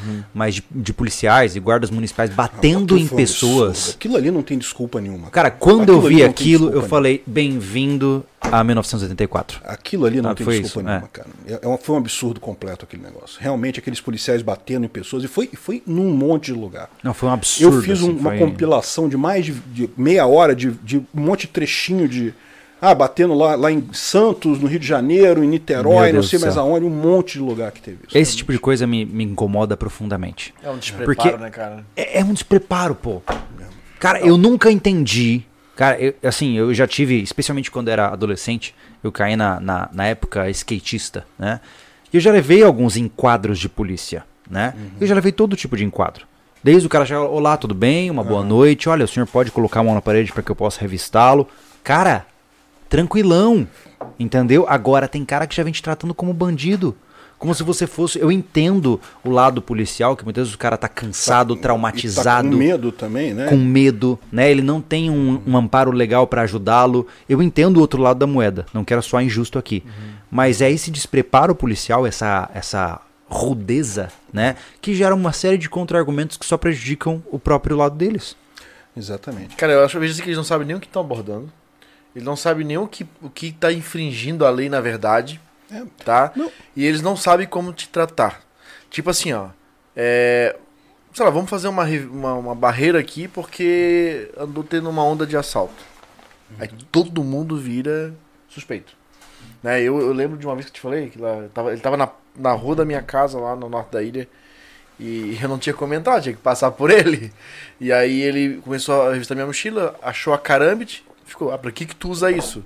Falei, cara, tu sabe qual é a lei que me proíbe de ter isso aí? Passa. Aí achou o spray de defesa. Isso aqui não pode. Por favor, amigo, dá uma olhadinha no rótulo ali, ó. Permitido pelo exército aqui, legal. Tipo assim, ó, ele só vai falando que não, que não, que não. Se você não Ele- conhecer os teus direitos. Entendeu? Ele já quer já chegar e diz que isso não pode, isso não pode, isso não pode. Mas a impressão que eu tenho é que o problema de você conhecer esse conceito de ética libertária é que você tem mais chance de ser preso. Porque se o cara falar assim, pra que, que você usa isso? Eu vou responder, não é do seu interesse. Pronto, já ferrou. Mas não é verdade, cara. Mão na Isso- parede. Isso é uma coisa que eu tomo, que eu tomo muito cuidado, eu falo muito no canal isso. É, por exemplo, na ética libertária, a questão de drogas é uma escolha pessoal. Se você está usando droga, não está afetando ninguém, não está batendo em ninguém, não está roubando ninguém, meu amigo, você quer usar droga, você usa. Uhum. Mas eu falo pro pessoal, toma muito cuidado com esse tipo de coisa. É. Abordagem policial no meio da noite, coisa e tal, você foi acusado. Destratar policial. você- gente, você está no meio da noite. Sim. Você já tá desfavorecido. Já tá um monte de policial É. do seu lado. Você vai cantar de macho ali, não, não dá certo. Não, não amigo. funciona. Não Não funciona. Dependendo, e dependendo do lugar, capaz de nem voltar mais pra casa. Mas é por isso que eu falo. Exatamente, exatamente. É, mas é por isso que eu falo que muitas vezes a gente tem que tomar muito cuidado com as posições que a gente adota, porque ela limita a nossa existência. Lógico. Né? E eu, eu entendo que, infelizmente, eu sou bastante extremista em alguns aspectos. E na hora que eu acredito em determinada coisa, é aquilo e acabou. Né? E eu não vou ser leniente, eu não vou me dobrar a, a situações. Por isso que eu não ando com roupa de skatista à meia-noite na praça da cidade. Né? Porque eu sei que vai dar ruim. Mas é interessante entender isso. E, de certa forma, para você adotar o conceito de desobediência civil, é, eu acho que você precisa adultecer por completo. Porque, é, sejamos honestos, e eu não vou nem falar de mim, mas qualquer cara que tenha a panca de desobedecer uma lei de maneira explícita porque não concorda com ela e tem família em casa e produz renda e gera dinheiro para outros, esse cara merece minha admiração. Não é uma coisa fácil. Porque ele está se colocando em risco para defender o que ele acredita, independente dos, dos- dos danos causados a ele. Isso para mim é virtude. Virtude não é seguir ordens por medo, né? Não é eu vou Lógico. colocar máscara porque o policial tá ali na frente. Isso é medo. É, existe uma confusão entre eu vou seguir as leis porque eu tenho medo e eu vou seguir as leis porque eu sou virtuoso. isso é muito É louco. daí, é Cara, quantas vezes eu vejo pessoas fazendo isso, o cara anda sem cinto de segurança, vê a blitz, coloca o cinto. Para, né? Então, assim, ou você usa o cinto o tempo inteiro, ou você tira, ou você passa na frente do policial sem cinto. Agora ficar nessa, nessa Ah, mas- malemolência. mas Você pode entender isso também como um mecanismo de agorismo, né? Que é um outro conceito libertário. O que, que é o também. agorismo? É justamente você é, é, usar ah, ah, o máximo de liberdade possível para tentar contornar o Estado. Entendi. Na hora que você Ou não seja, consegue ser. Você vai comprar briga, vai, vai pagar multa? Pra quê? Bota o cinto e pronto, e passa. Entendi. Então você- Não paga multa. Entre aspas, entre aspas, né? Dobra a sua moralidade pra atender a necessidade Porque enquanto for você- necessário. A a questão é a seguinte: eu acho errado tal coisa. Mas olha só, tem um cara armado ali me mandando fazer essa coisa. Uhum. Eu vou acatar o que o cara tá mandando pra não ser Morto. agredido, morto, não sei o que lá.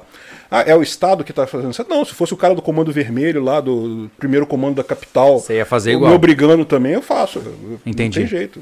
Entendi. Eu- Porque se a gente seguir a desobediência civil como critério base, você vai acabar morto.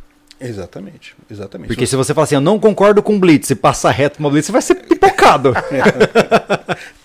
tem que ser muito cuidadoso com esse tipo de coisa. Tem que estar É. estar ciente que você está comprando uma briga com esse negócio. E é legal você, eu, eu- é, esse gancho que a gente tá falando aqui, porque puxa novamente lá pro começo, que são os adolescentes que estão entrando nesse novo momento, é, e eles ainda não têm essa concepção.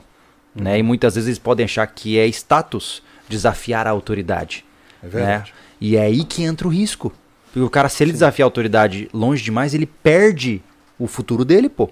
Ele pode ser fichado, ele pode ser preso, né?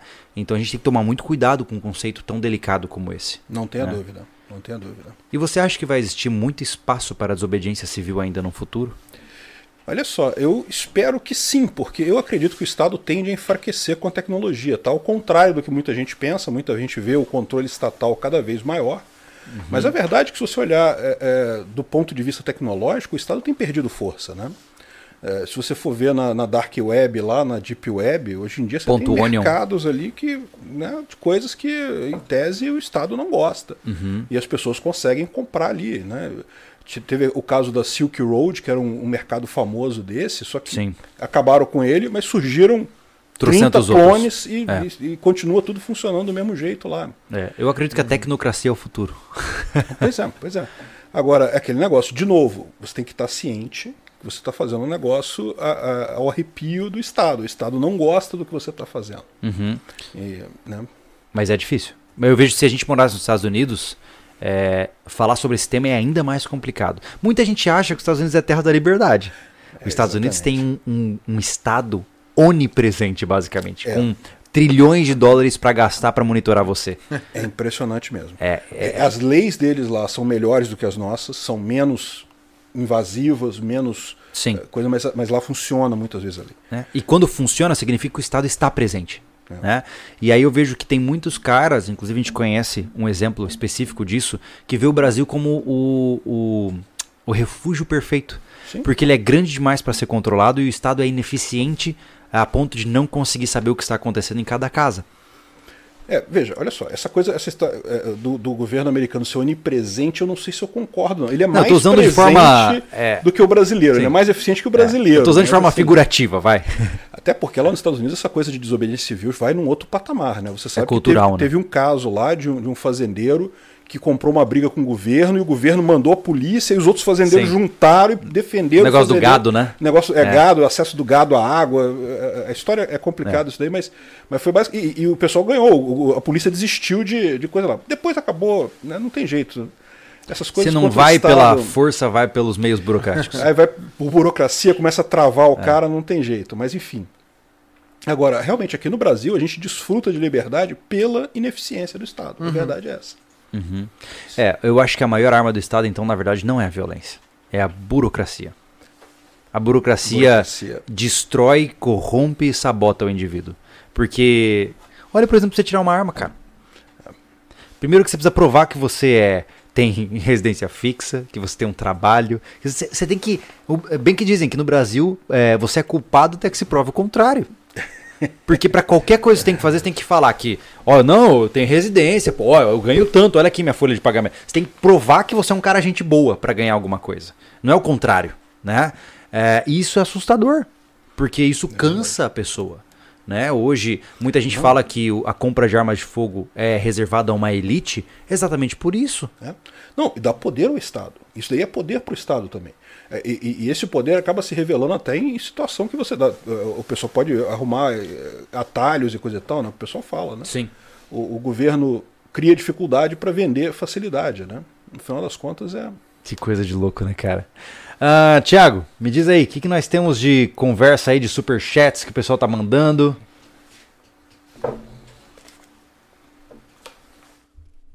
Aqui. O João Pedro, ele. Obrigado, Júlio e Peter, por essa live histórica. Toma aqui a minha contribuição de papel lastreado em honestidade, em honestidade de político. Juan Siqueira, hoje a live espanta estadistas. Boa noite a todos.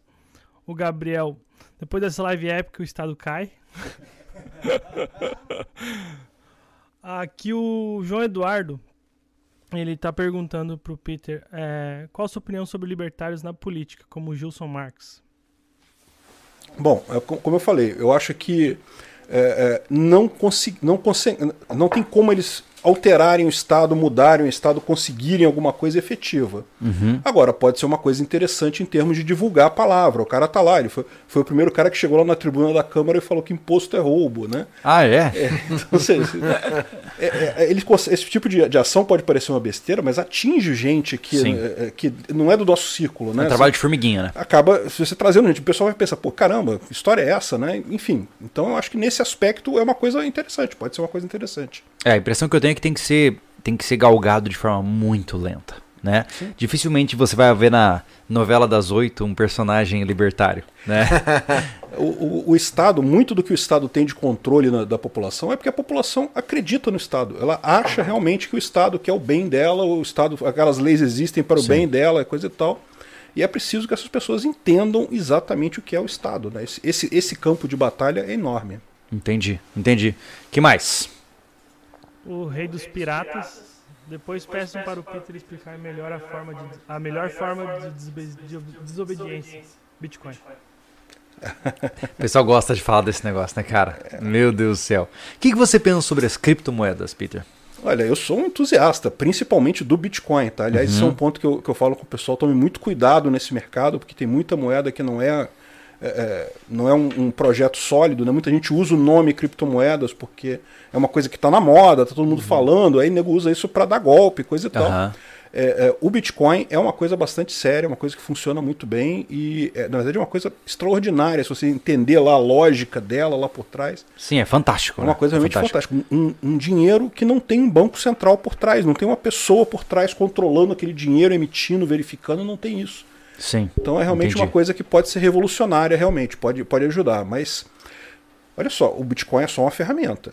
Quem faz a desobediência civil são as pessoas. Aham. O Bitcoin pode ser usado. É, e tem que ser visto, eu, eu pontuo isso também. ah, Falamos antes de começar a nossa live, né? É, tomem muito cuidado com esse tipo de concepção. Muitas vezes o pessoal fica defendendo bitcoins e tal, e o cara não tem nem o básico, né? É, como eu falo, antes de você pensar em criptomoedas, como é que tá o estoque de comida da tua casa, pô? Se você só tem miojo no teu armário, cara, talvez não é o momento ainda de falar em criptomoedas. Vamos co- cobrir as bases da sobrevivência para depois falar de, de criptomoedas, né? Senão, Se é, ele sabe trabalhar bem com o dinheiro dele, ele consegue pagar as contas em dia, tem uma boa administração, consegue fazer Sim. uma reserva. Como é que vai entender tanto de uma moeda que você não consegue da moeda mais fácil que é, né? É, que eu- já gira no, né, no Eu dia dia. sou bastante tradicionalista, né? Metais preciosos e chumbo. O chumbo serve para defender os metais preciosos. Eu deixo as bitcoins todas para vocês. Porque é, a concepção que eu tenho é que é, eu sou um. Existe, existe um termo para o cara que valoriza as suas condutas diárias com base na história mundial. Eu não sei se tem. Tem, tem um termo desse? Sei lá, o objetivista, alguma coisa do tipo, pragmático, whatever. É, porque eu penso assim: se eu vejo os últimos 5 mil anos, o pessoal guardou ouro, né? E deu certo até agora. Eu não vou mudar esta fórmula. né? Ainda não consegui comprar ouro, porque não, não tá dando, mas no futuro, quando houver a possibilidade, porque com, sei lá, com a barrinha desse tamanho, eu recomeço a minha vida em qualquer lugar do mundo. É, né? é verdade. O ouro como reserva de valor é excelente. Isso, Mas, isso. mas repara, o ouro ele não troca, ele não substitui a moeda. O dinheiro, por quê? Porque ele é complicado de você usar em comércio. Né? Sim, mas, é- mas é que tá, eu penso assim, imaginemos, tá? Vamos imaginar uma loucura aqui. Gastei, ga- vendi meu, meu carro, comprei em ouro, tá guardado. Vou virar refugiado. Bota esse negócio no- na sola do pé, whatever. E vou para outro país. Chegando neste outro país, eu tenho certeza absoluta que alguém vai comprar meu ouro. É verdade. E uma vez que comprá-lo, É, eu ideia do trabalho ouro na. não é usar ele como forma de pagamento direto. Não, É de maneira nenhuma. trocar É. pela moeda. É isso. Entendeu? Ele é uma forma de, de garantir a reserva de valor em diferentes papéis moeda. Então, o Bitcoin, se o cara roubar a minha hard wallet, game over. Tudo bem, se roubar meu ouro também. Mas, é. mas o Bitcoin exige, exige é, um- uma complexidade muito grande. Imaginemos que eu sou Eu refugiado e vou andando até o Uruguai. Cara, se eu não tiver um ponto de internet, se eu não tiver nada relacionado à conectividade tecnológica, o Bitcoin ele é inútil. Não, não, é o que eu estou falando para vocês. Acho que a grande diferença do nosso ponto de vista aqui é isso, né? Você está vendo a situação sem um suporte tecnológico, Sim. de uma situação em que realmente acabou a internet, caiu tudo e coisa e tal, e nesse caso eu concordo contigo. Apesar de que você sabe que existem formas de transacionar Bitcoin mesmo sem Até a por internet. rádio, né? Até por rádio, coisa É. e tal, o pessoal faz essas coisas aí. Mas a verdade é que isso ainda é incipiente, ainda é complicado fazer isso, é Sim. difícil fazer isso, né? Agora, essa coisa de você sair do país e levar para o outro lá, o Bitcoin é melhor do que o ouro. Porque o Bitcoin você não precisa nem esconder em lugar nenhum. Você guarda as 12 palavras lá da sua carteira, Memoriza. memoriza. É. O ouro você não tem como fazer isso. Você vai ter que passar no aeroporto. Se o cara te pegar com Tem uma razão. barrinha de ouro ali, você tem um problema, né? É, mas eu acho interessante, sim, não é que um exclui o outro. Não, É, exatamente. é aquela história que a gente conversou, né, sobre diversificação. Né? Eu vejo que tem muita gente é, advogando que o Bitcoin é a única saída, né? A criptomoeda é a única saída. E eu acho que tudo no extremo faz mal. O Buda diz que o caminho é o caminho do meio, né? É verdade. então tem um pouco de cada coisa, né? São ferramentas. Aí você vai ter que fazer realmente a sua escolha aí, como é que, né, como é que você vê isso. Mas eu concordo contigo. Acho que diversificar não é uma má escolha, não. É verdade, é verdade. E aí, Thiago, que mais? Me conta. O Rex Gamer. Peter, o que você acha do Paulo Cogos? Júlio, vocês pretendem comprar terreno para o futuro dos projetos do canal? Bom, sobre o Cogos, é um cara que eu admiro bastante, gosto muito dele, acho que ele tem uma importância ímpar pro, pro movimento libertário. É lógico, como eu falo com absolutamente todas as pessoas, eu não concordo 100% com tudo que ele pensa, temos algumas, alguns pontos de dis- discordância, mas sem dúvida alguma, é um cara que acrescenta bastante coisa. Legal, Kogos, eu acho você muito louco. é muito legal. ai, ai, mas é. Em relação ao terreno, sim, né, Anderson? A gente já Sim. falou várias vezes sobre isso, né, cara? A gente, a, gente tá, a gente fala tanto, a gente parece um cara, um, um anjo, fala assim, cara, pega o dinheiro, compra esse negócio aí. ó. Ah, Tô cansado de ver vocês aí falando de terreno, terreno, terreno. Vai acontecer. Oxi. É, infelizmente, a gente sempre. É, é muito louco esse paradoxo, né? A gente até fez um vídeo já falando sobre a inexistência da propriedade privada no nosso país, né? Mas ainda assim eu preciso de ter um terreno meu. Não tenho o que fazer, Verdade. Né? Não, dá pra fazer muita coisa dentro do que a gente acredita num terreno ainda. Dá, dá. Mesmo dentro dessa, dessa amarra, né, do governo, ainda dá pra fazer. né? Ainda- Ainda dá pra ser feliz. Dá, dá. Ainda nós vamos pegar na nossa geração ainda essa um pouquinho de liberdade nisso ainda. Dá, é verdade, é verdade. Mas vai acontecer sim. Vai acontecer sim, esse terreno aí logo. A gente vai chegar lá, né, Júlio? E- E... eventualmente, eventualmente. e aí, me conta, Thiago. Agora eu vou perguntar pro Peter. Será que tá sendo muito interrompido, Peter? Como é que é? Tá sendo muito interrompido na, na conversa. Não, não, tá, tá ótimo entre o bate-papo aqui. pessoal tem a sempre fala isso. Estão interrompendo muito ele? É porque o pessoal acha que o cast ele é uma entrevista, mas ele é uma conversa, né? Lógico, exatamente. E aí sempre vai ter alguém que fala assim, pô, deixa o cara falar, mano. É que já aconteceu assim, ó, quando tem. é, isso é. Tem, tem um convidado que tem uma turma que gosta muito, tipo, eles não querem que ninguém mais fale.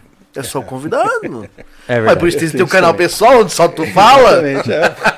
Mas é importante. Você está se sentindo interrompido? Não, de forma alguma. Então está tudo bem, O bate-papo feliz. tá ótimo aqui. Maravilha. Então tá tudo bem. O Avelino Morgante. Ser realmente livre envolve não depender da segurança pública, ter a própria fonte de comida, água, energia, usar moeda privada. Não terceirize as- essas coisas para o Estado, você vai ficar na mão. Grande Avelino Morgante. Ele, Já esteve ele aqui. compartilha a sua opinião sobre ouro, prata, Bitcoin. É, tipo foi- de ele, ele, de certa forma, quase me converteu nesse processo. É. É, legal. Ele esteve aqui nessa mesa, né, e trouxe argumentos muito interessantes, né? Mas me diz uma coisa, é, como que assim, imaginemos agora na pessoa normal, o cara trabalha, tem a vida dele, como que ele pode, é, dentro da realidade dele, começar de certa forma a buscar por um mundo mais próximo do mundo justo segundo a ética libertária? Como que ele pode dar pequenos passos nesse sentido, na sua visão, assim, uma forma bem, um tutorialzinho prático? Olha, eu acho que o melhor caminho para isso é justamente com desobediência civil e agorismo. Ele buscar esse tipo de coisa. Ah, comprou um negócio na loja, não pede nota fiscal. Por que você vai fazer com nota fiscal? Deixa quieto. Se, o- se o- se o cara da loja quiser pagar imposto, ele paga. Se ele não quiser, não paga. Paga em dinheiro e não pede nota fiscal. Ajuda o comércio local, ajuda o pessoal local a fazer esse tipo de coisa.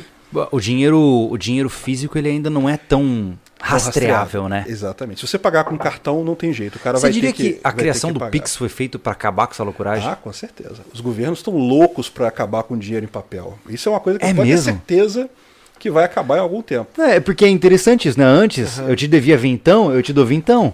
Agora eu te passo um Pix, né, cara? É. E aí fica marcado, né? Não, o pi- o pior é que é conveniente esse troço, né? Um negócio Terrivelmente. extremamente conveniente. Você aperta o celular ali, mostra. Agora acabou. até pelo WhatsApp você manda dinheiro, você viu É, isso aí? Pois é, pois é. Só que aí isso daí acabou, né? Você não tem. é, O controle fica com ele.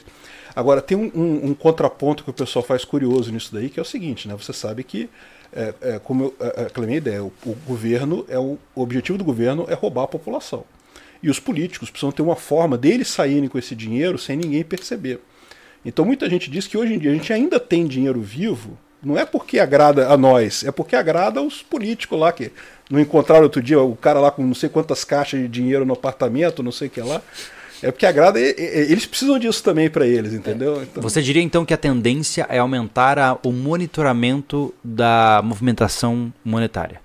Ah, sim, com certeza. Quanto maior é, ci- ciência do dinheiro, para onde ele foi, para onde ele vai, com quem está, melhor para o Estado, certo? Sim, porque ele pode eh, tributar, pode saber onde é que está indo o dinheiro, né? Com certeza. Entendi. E pior do que isso, ele pode controlar, ele pode virar, olha, eu não gosto de você, você. É, tipo o crédito social chinês lá, lá está Sim. acontecendo na prática na China lá.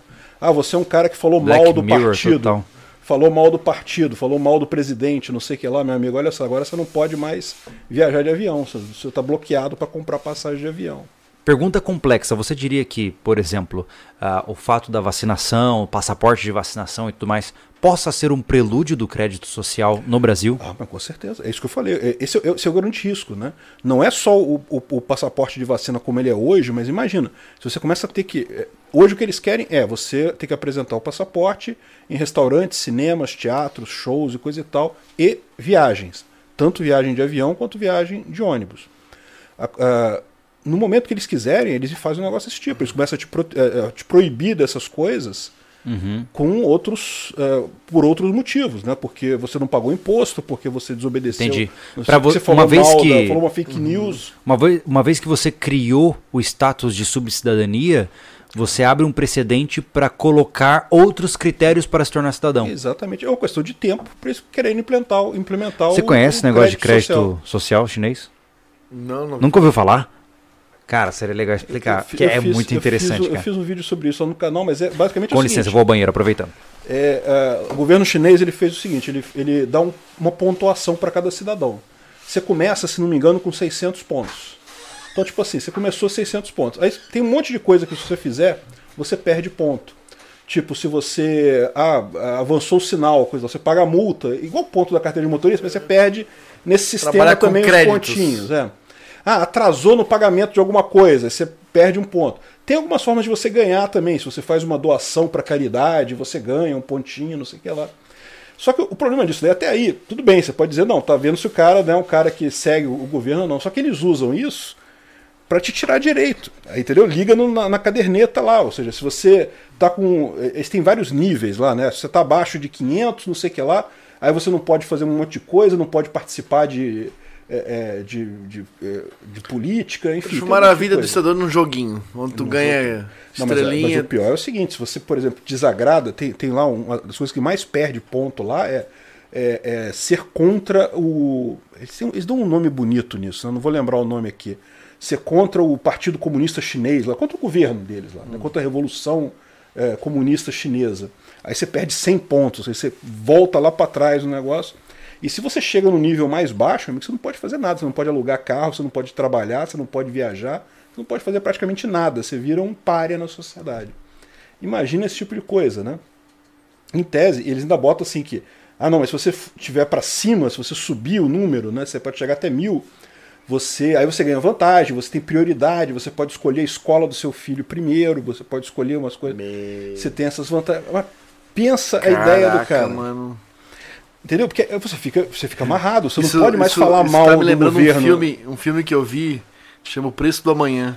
O preço da manhã O é, cara é bem essa começa a vida com tantos, quanto, Aham. tantos tempo, tanto tempo, né? Exatamente, E ele vai perdendo aquilo, ele vai consumindo como se fosse um dinheiro, né? Exatamente. E tu foi pode ganhar, legal. ganhar ou doar tempo pro outro, né? Aham. Eu lembro tem uma cena da mãe dele que ele, ele tá meio quebrado de tempo ali, ela só passa, que eles, eles, eles trocam assim, né? É. E ela passa, toma um cafezinho, ela fala. Aham. É muito bizarro isso, é tipo isso aí, cara.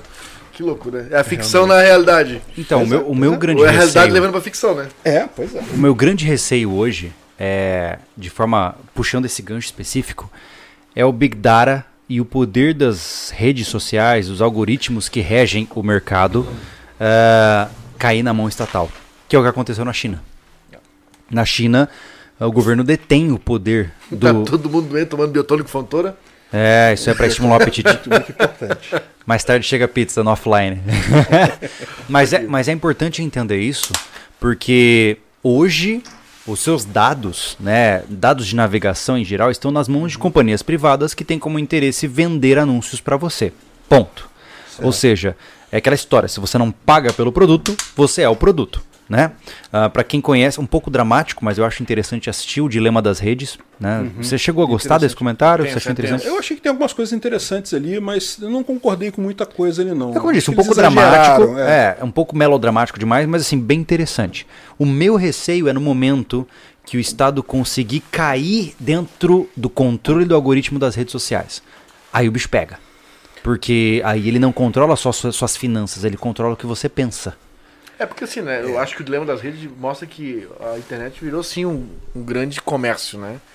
Então ele assusta como é que ele entrega. Mas, ele mas ele é vende que- as coisas. Mas eu assim. acho Mas muito louco só. pensar assim, porque não assusta, é óbvio. Se eu não pago pela parada, alguém vai pagar. Não, beleza. Não sai de graça aqui, Beleza, né? Exato. mas né? mostra como é que ele alicia a cabeça de cada um. Ah, sim. Né? Isso é fato. Né? Mas assim, ó, é, a tecnologia hoje é, é, Cara, não tem privacidade nenhuma. Eu tava falando pra eles, eu comprei um televisor que eu comprei levei dois, quase três meses pra ter o meu televisor, porque ele, ele pifou e ficou no loop infinito pra consertar o negócio. Mas enfim, quando ele chegou em casa, eu fui configurar ele, ele pediu meu CEP, porra. Caramba. Mas, mas peraí, mas Ele- ele, não deu outra alternativa, a não Não dá, não vai, cara. É Não. por é por causa- ah, a transmissão Não, da. para, pera, pe, pe, pera, não, pe- não, pera. Não dava. Você não pôde pular o fato de colocar Não. seu endereço? Não. Caramba. Tá me tirando. Sério? Foi, cara. Foi. Você é louco, eu já devolvi a TV. Cara, é absurdo. Mas teu, teu celular, Júlio. a- Aí que tá, tu não consegue mais fugir. Não. A partir do momento que passou teu cartão de crédito nessa cidade, tu, estás ali. É. Sim, eu concordo. eu Entendeu? concordo. O Pô, certo tu, empla- mesmo. Tu emplacou teu carro, estás ali.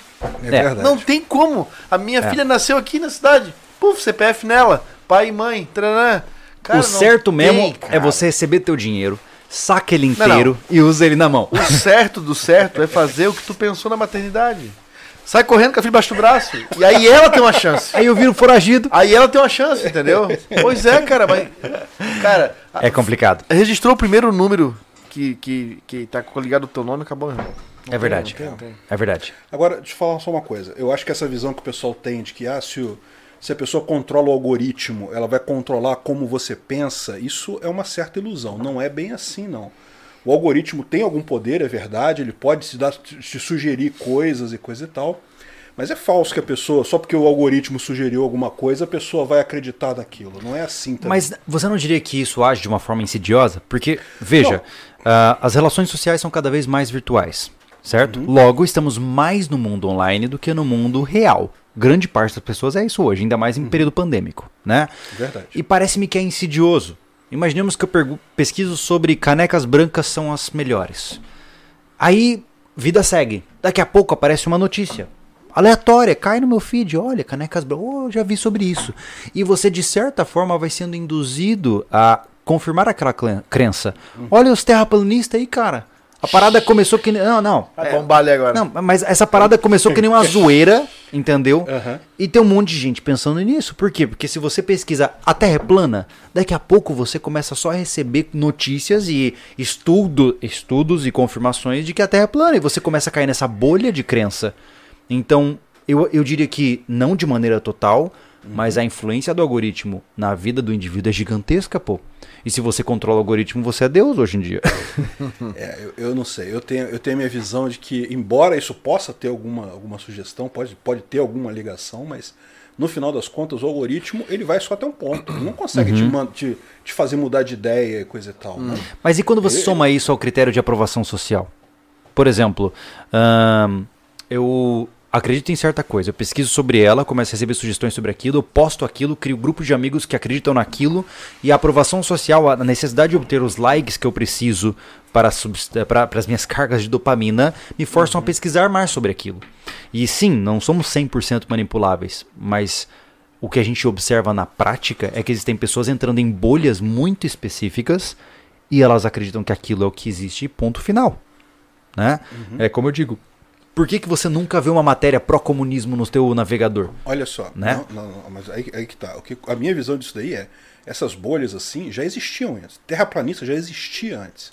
O que acontece agora é que a gente percebe esse pessoal. Uhum. É que exponencializou, a né? gente tá vendo, Não, a gente está tendo contato com esse tipo de gente que a gente não tinha antes.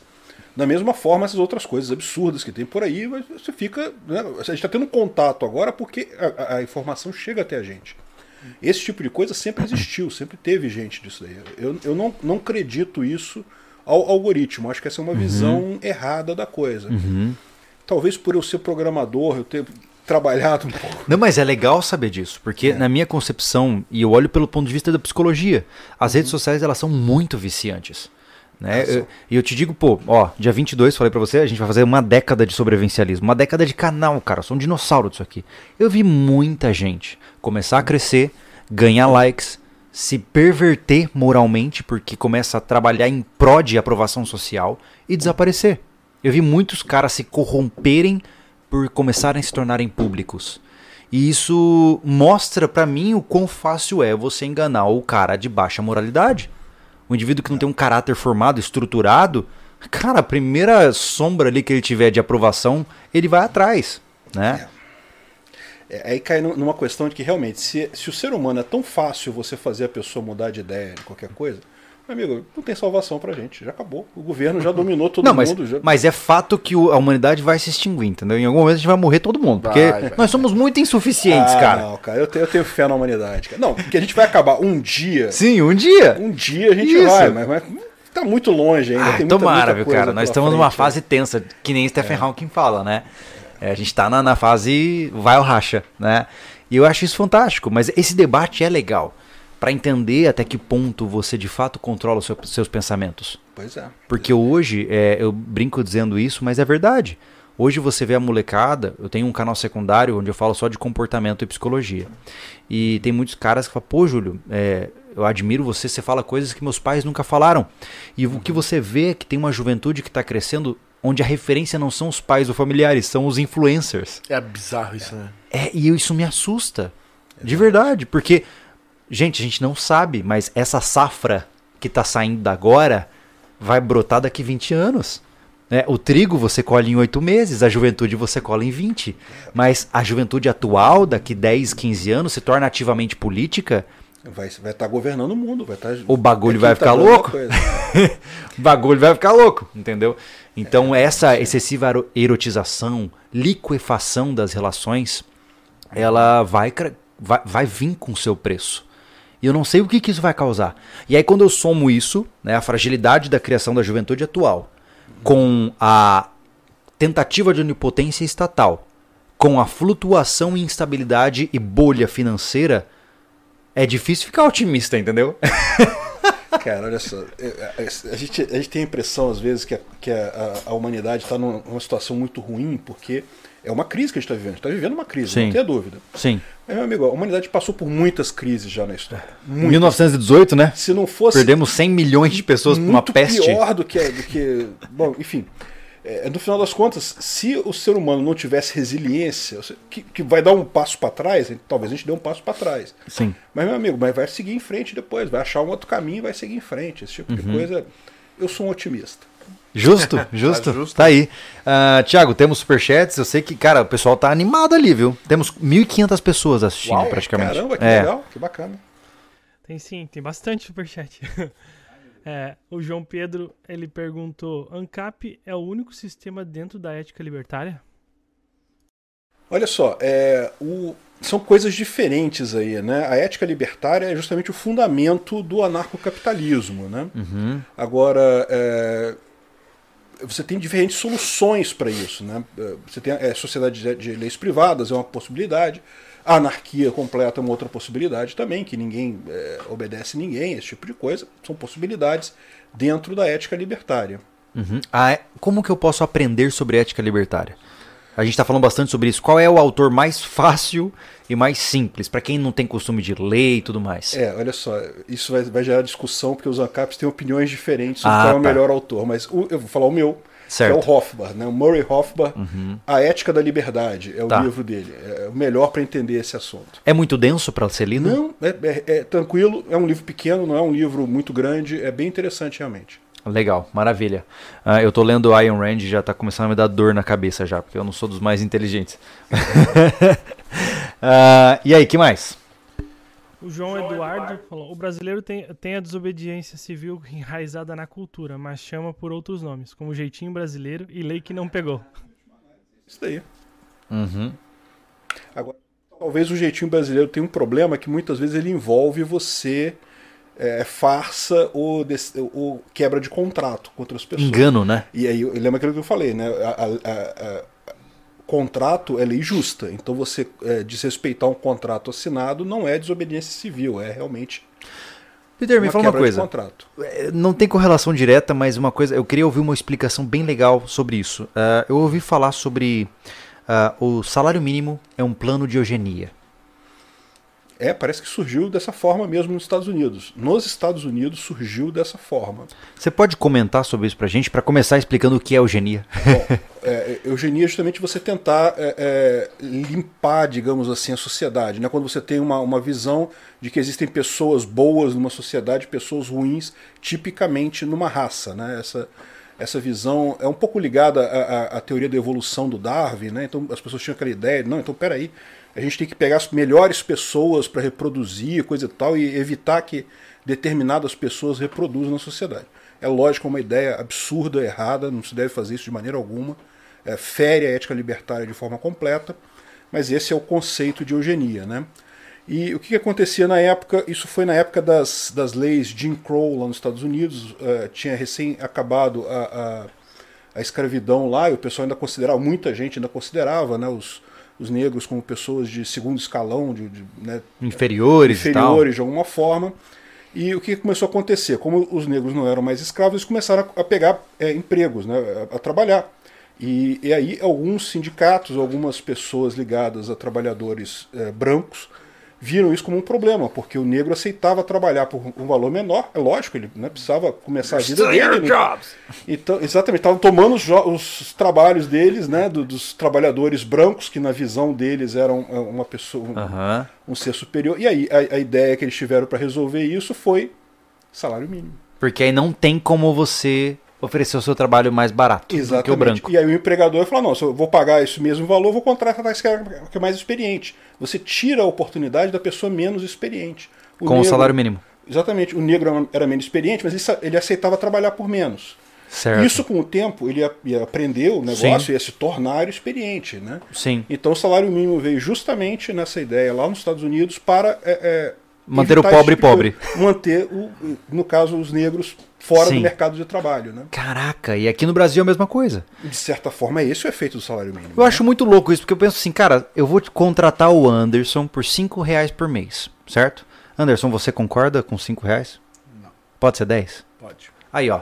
Se ele aceitou 10 reais por mês, quem é o trouxa? Entendeu? Eu acho isso muito contas, louco, se- cara. Se as duas partes aceitam o salário, como que pode ser inválido isso? Como pode ser errado? Aí o que eu Foi vejo aceito. acontecendo hoje em dia é os empresários de- é, é, des- desviando disso. Hoje em dia, o que o cara faz? Você quer se trabalhar na minha empresa? Abre um MEI.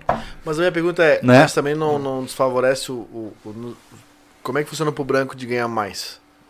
Não, no caso, a, a- a ideia original não era para ganhar mais, era para evitar a, a- a- a É. concorrência de quem queria, quem topava trabalhar Tá. por menos. Era uma preservação da presença Entendi, branca, né? Entendi. Aquele que tu explicou, eu não tinha entendido, mas agora eu entendi, cara. Muito louco isso, né, cara? Muito louco. E obviamente isso foi se transmutando e, querendo ou não, hoje é um impedimento. eu fico imaginando. vê, por que, que o Brasil tem esse problema? Desculpa, agora que eu te interrompi agora. Terrível, cancela o podcast. O problema do Brasil muito é isso. O jovem não consegue emprego e é justamente por esse tipo de coisa. Se o jovem pudesse aceitar trabalhar por um valor mais baixo, ele teria uma vantagem no mercado de trabalho. Como ele não pode fazer isso, Ele fica desempregado. ele fica Sim. desempregado, porque o Sim. patrão fala: não, se eu vou pagar esse valor, eu vou contratar um cara que Sabe que é muito louco? O salário é mínimo e tem que ter experiência. O cara Então vai fica pagar. O cara vai Porque hoje em dia, diploma de ensino superior é, é pago, né? Sejamos honestos. Não há necessidade de ser especialista em nada. Ah, o cara gasta entre 50 e 80 mil para se formar como graduado, só que ele não tem experiência de trabalho. E aí, ele sequer pode oferecer o seu serviço a menor custo de mercado, porque, Essa, essa é a única arma que o recém-formado tem, é essa. sim, me paga menos e Me eu faço para você. Eu consigo para ele entrar no mercado de trabalho. E aí ele vai ganhar experiência, vai ganhar Sim. dinheiro mais adiante. E aí, como você tem piso salarial, salário mínimo, salário de classe, o cara não entra. Essa, essa- exatamente. É, é- acontece o que está acontecendo hoje. Uhum. Fica o pessoal do lado de fora querendo começar a trabalhar, querendo uma oportunidade e não consegue. E aí é considerado eugenista porque ele marginaliza propositalmente. Os mais pobres, os que, os que têm menos condições, né? Uhum. Assim, eugenista era exatamente nessa origem, pelo contexto de serem os brancos contra Uhum. Sim, os negros, sim. naquela, né? Mas em última análise é isso que ele faz. Ele acaba prejudicando os mais jovens e os mais pobres, né? os que têm menos formação. Dentro dessa mesma lógica, você diria que a CLT prejudica o mercado de trabalho? Ah, essa é a minha visão. CLT, é, cara, olha, é das piores coisas que aconteceu no Brasil foi a CLT. Mas ela não evita. É uma Eu tô fazendo advogado diabo aqui, porque Perfeito. concordamos também, tá? Mas Tá. é, isso não evita, por exemplo, exploração, é, é, trabalho escravo, etc. Não, olha só, é, é, o, o empregador que trata o empregado mal, a, a principal arma do empregado é pedir demissão e trabalhar em outro lugar. Então, assim, não tem, não tem necessidade disso. É, o que acontece com a CLT é que ela, ela gera um monte de, de- de supostos direitos, mas quando você olha na prática aquilo ali, não é quem paga aquilo ali é o próprio empregado. Sim. O décimo terceiro, é é lógico que o patrão faz a conta e ele vai te pagar um pouquinho menos por mês para poder te pagar o décimo terceiro no final. Não tem Sim. jeito. É porque o patrão não é maluco, ele não é, não é- não é caridade aquilo ali, ele está fazendo um negócio com você, ele não está te dando dinheiro por caridade, o emprego por caridade. Justo. É, a, a prática acontece aqui, cara. Nós temos uma empresa aberta. Você quer contratar um funcionário? Você vai Aí, fazer ó. a conta, pô, não tem jeito. Não faz sentido, cara. Se eu tivesse uma empresa e fosse pagar, sei lá, 1.500 pila pro cara, sem imposto nem nada, eu contrato. Agora, para eu pagar 1.500 para ele, eu pago 3 mil. Só de encargos e impostos. Então eu não vou contratar logo é uma vaga de emprego a menos. Muito Exatamente. louco isso, né, cara? Muito louco. Incentivo zero. É, a gente não tá nem mais falando do tópico do, do debate, mas tudo bem. Enquanto ele não estiver cansado, a gente segue em frente. Temos mais superchats? Então, assim, o... o Gustavo, ele perguntou, quando se fala de segurança privada e serviços, como fazer com pobres que desejam segurança e estrutura, mas não podem pagar? Ficam à mercê da extorsão do mais forte no libertarianismo? Olha, Boa eu, pergunta, hein? eu acho que a primeira coisa é a seguinte: arma é, é a- é a segurança mais simples que você pode ter. E empresas de segurança privada não necessariamente são caras. Né? Elas são caras hoje porque o governo te dá. é, o governo tem uma série de regulamentações e coisa e tal que exige uma, uma coisa cara. Mas não são necessariamente caras. Né? É, o problema hoje é que a gente está trabalhando com um carro já construído. A gente não está desenhando o carro. O certo seria, lá no começo, você tendo ciência da importância desses equipamentos, não abrir mão dos seus direitos.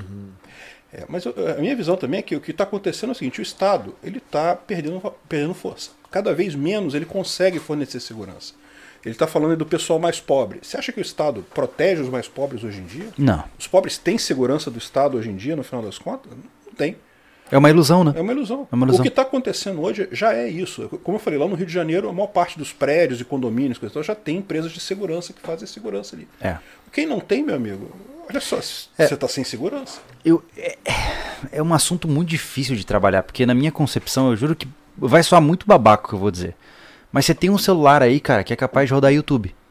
Mas você não tem um equipamento de defesa em casa. Você nunca fez uma aula nem de primeiros socorros. E, e como a gente fez no vídeo de- do pilar de resgate, a ambulância mais próxima vai demorar no mínimo meia hora para chegar. E aí você tá aí gastando em computador, gastando em coisa bonitinha, mas sem nenhum momento você deu o trabalho de garantir o básico. Então como é que você quer exigir, cara? É como eu falo, a primeira coisa, cara, de verdade, a primeira coisa que você tem que ter na sua vida. Tá aqui, ó. É isso aí. Autoproteção. A capacidade de proteger o seu patrimônio, a sua vida e a vida daqueles que você ama. Se você não tiver capacidade de, de ter um negócio desse aqui, e eu, e eu digo de forma é, quase que sombria, mas do jeito que for necessário, você está com uma base falha. Porque é isso aqui que garante o seu potencial. Ai, Júlio, mas eu não gosto. Cara, mas não interessa. Do ponto de vista tecnológico, é o que nós temos de mais avançado para a proteção pessoal. Então não importa o que você diga. É, começa por aqui. A liberdade individual, a liberdade de escolher o que você quer para você, para sua filha, para sua filha poder ficar viva, para sua esposa fazer o que ela quiser, para o seu marido fazer o que ele quiser, começa aqui. É verdade. É muito louco isso, né? É. Então, assim, antes de pensar em trocar de celular, pensa nisso aqui. né? e aí, diga. O Danilo Antônio, sabe aquela hora que a gente tava falando sobre a polícia bater em pessoal que tava lá descumprindo lockdown, essas coisas assim, né? Foi naquele momento que ele mandou o superchat. Ele é, ele é super apoiador do canal e militar. Bandido não tem estrela na testa, não pode chegar e abordar alguém de forma bamba. Infelizmente os bons pagam. É difícil, cara, porque eu entendo, mas assim, é, uma vez que você rendeu o indivíduo, certo? Eu não sou policial, não entendo da realidade, eu posso estar soando injusto aqui, mas é uma opinião do cidadão do outro lado da moeda, né? Cara, uma vez que você rendeu o indivíduo, você parou sua viatura, tá com a sua arma pronta para uso, você não tá apontando a arma pro cara, mas tá com a arma pronta para uso. Ele tá ali parado, rendido. Você precisa ser rude com ele? Não precisa. Né? Mesmo ele sendo um criminoso, é só você puxar a ficha dele, encontrar. E existem vários exemplos de caras fazendo uma, uma abordagem é, educada na internet. Então você não precisa ser rude, você não precisa xingar as pessoas. É isso que eu falo. Independente do quão criminoso aquele indivíduo seja, eu não tô aqui passando pano pra bandido. Mas você não tem por que desrespeitar uma pessoa e ofendê-la com palavras de baixo calão é, antes de você ter argumentos bem sólidos pra isso. Então, se você me parar na rua, eu levantei a mão, cara, pô, eu tô com a minha roupa limpa, você fala, deita no chão, seu humilhante! Pô, mano, calma, É, cara. Tá de cara né? feia. É isso. Sabe, né? cara amarrada. Então, assim, eu Documento. entendo, eu entendo Documento. o medo. é- porque, querendo ou não, o medo, a qualquer momento, um bandido pode tirar uma arma e matar o policial. Eu entendo isso. Mas pra mim nada justifica má educação, cara. Nada. E, e o que eu temo nessa história é que isso foi, de certa forma, perseguido por, por prefeitos e governadores, porque eles queriam dar um tipo de exemplo para a população, né, que a população não estava obedecendo. Eu tenho a impressão que teve um, um, um quê disso também. Não sei se os policiais foram De propaganda pública. nesse troço. Pra, É "Não, mesmo? Tem que ser duro. Estou imaginando. Uhum. Não, não tenho certeza disso. Mas eu imagino que pode ter havido uma certa pressão para fazer casos assim exemplares para tipo, né? Sim, Isso é uma coisa que o governo faz com alguma frequência, né? sim. Ele não consegue pegar um monte de, de elisão fiscal que o pessoal faz, mas ele vai lá no Neymar, que o Neymar fez transação PJ, né? Vocês, vocês sabem dessa história, né? Que o Neymar, na hora que foi para Barcelona, é, fez tudo por PJ. É legal, não tem nada de errado, mas a Receita não gosta, porque ela, ela ganha menos com isso. Aí o que, que ela faz? Ela faz um processo contra o Neymar, bota no jornal, não sei o que lá. É Aquele negócio. O problema dela não é o Neymar, o problema dela são os milhões de Sim. pessoas que, que usam PJ e ela quer assustar essas pessoas, Quer fazer um exemplo dele. quer fazer ele dizer. Entendi. É. Exa- Até porque o Neymar tem advogados excelentes, ele, não- Entendi. ele acabou que ele já saiu dessa, não, tá- não teve que pagar nada. Mas Posicionamentos, é, é, mas de maneira geral, respondendo ao Danilo, ele é um cara Sim, que sim. nos chamou até recentemente, ele tem meu WhatsApp e tal. É, cara, mais uma vez, eu entendo a sua realidade. Eu sei que ela não é nem um pouco favorável. Eu admiro um cara que se propõe a entrar para a segurança nacional hoje. Porque você tem tudo contra você. Mas nada justifica a má educação. Nada. Você pode estar falando com um serial killer que matou sua mãe. Você pode ir lá e dar um tiro na testa dele se você quiser. Mas não tem por que você se abaixar o nível dele. Seja educado. Olha as abordagens, por exemplo, dos policiais da Europa e dos policiais dos Estados Unidos. Coloca aí Reaction Cam, é, Cop Cam no YouTube. Você vai ver os caras com os piores criminosos que existem. Eles, bom dia, tudo bem, com licença, por favor. Por quê? Porque não se trata de com quem você está lidando. Se trata de quem você é. Você pode ser a pior pessoa do mundo. Isso não significa que eu vou me rebaixar ao seu nível. Eu continuarei educado e, e diplomático até onde for necessário. Se você passar do nível, é tiro na cabeça. Mas antes disso, eu sou a melhor pessoa do mundo. Né? Então essa é a concepção que, na- que para mim é, é- é equivocada, sabe? É uma generalização da abordagem. Já vão dar no módulo hard. É, pô. Não vão escalonando a, o nível de a intensidade da abordagem. Eu paro ali no, meu, no, no carro. O cara para no carro com a esposa, tá com o filho na cadeirinha. Um carro mediano, sem nenhuma suspeita. O cara já chega hum, calçando o pé. É um problema sistêmico, né, cara? Agora, É. bom dia. Aí o cara chega, bom dia. Ou o cara dá uma ligadinha. Ah, o documento. Não, não vou dar. Ou o cara dá outra ligadinha. E vai escalonando. É. Entendeu? Então é isso que me incomoda Mas infelizmente, nas Anderson, abordagens policiais hoje. esse é um problema sistêmico. Quem hoje está na polícia. Eles não são formados para isso, pô. Não, não vou nem Eles são dizer formados isso. para intimidar. Eu Acho que não é bem aí, mas eu É, digo assim, cara. cara. eles trabalham em um dos piores trabalhos que existe hoje. Não, concordo as dificuldades. Porque eles são movidos pela boa vontade e eles são colocados num cenário muitas vezes não muito saudável. E aí o cara vai ganhando cicatrizes. Ele começa a se tornar uma pessoa que ele não gostaria de ser. Mas é de maneira nenhuma eu vou descredibilizar policiais Nunca, ou dizer que eles são más pessoas. Eu só acho que vocês estão em um momento muito difícil da profissão. Né? E o que eu estou falando aqui não é para é, ofendê-los, muito pelo contrário. É a minha visão como um cidadão. Mas quando Não, eu falo, eu falo como posicionamento cidadão e eu falo não é, descredibilizando a polícia. Eu acho que para eles, porque eu tenho parentes policiais, então não tô aqui arrotando uma coisa que eu sou, ah, é, é o outro, não. Mas falta sim um treinamento melhor pra eles, cara. E um pagamento melhor, né? Porque Ou, com certeza. eu jamais ia botar minha cara a tapa na rua. Eu acho eles uns guerreiros por quatro conto. Na moral, porra, é muito risco de vida, cara. Os É. os- eu tenho um monte de amigo policial, cara, que gasta fortunas com equipamento. Porque não dão nada pra eles, cara. É assustador, é né? tudo. Cara, tá louco, é assustador. É. Então, mas assim, peraí, ó, peraí, peraí, mas peraí. Temos 6 bilhões para o fundo eleitoral. Só Fica que eu acho tá também. tudo bem. Tá protegido, tem seus 6 bilhões. Só que eu acho também que assim, o Estado não provém, mas também a gente tem que correr um pouquinho atrás, né? É verdade. O cara tem um carro da hora, cheio da roda, cheio de som, e não faz um curso de arma, de técnica, de nada, né, cara? Complicado. Hum. Bom, esse assunto, cara, é outro tema. Ah, não é. E eu tenho certeza que. Fugimos do assunto do Não, mas do eu, Peter eu acho legal pontuar tudo isso, porque assim, eu sei que são assuntos confortáveis, são polêmicos, muita gente pode agora no chat estar achando ruim, mas gente, nós estamos debatendo assuntos que são necessários, né? E que nem sempre são categóricos, talvez estejamos equivocados nos nossos olhares, mas é importante que falemos, né? Ah, Tiago, temos mais superchats legais? Honorato falou que Visão Libertária é o melhor canal libertário do Brasil. O Planeta CNC Live Espetacular, só para descontrair um pouco, fala pro Júlio que se ele se candidatar para vereador, eu entro no partido dele. Aqui.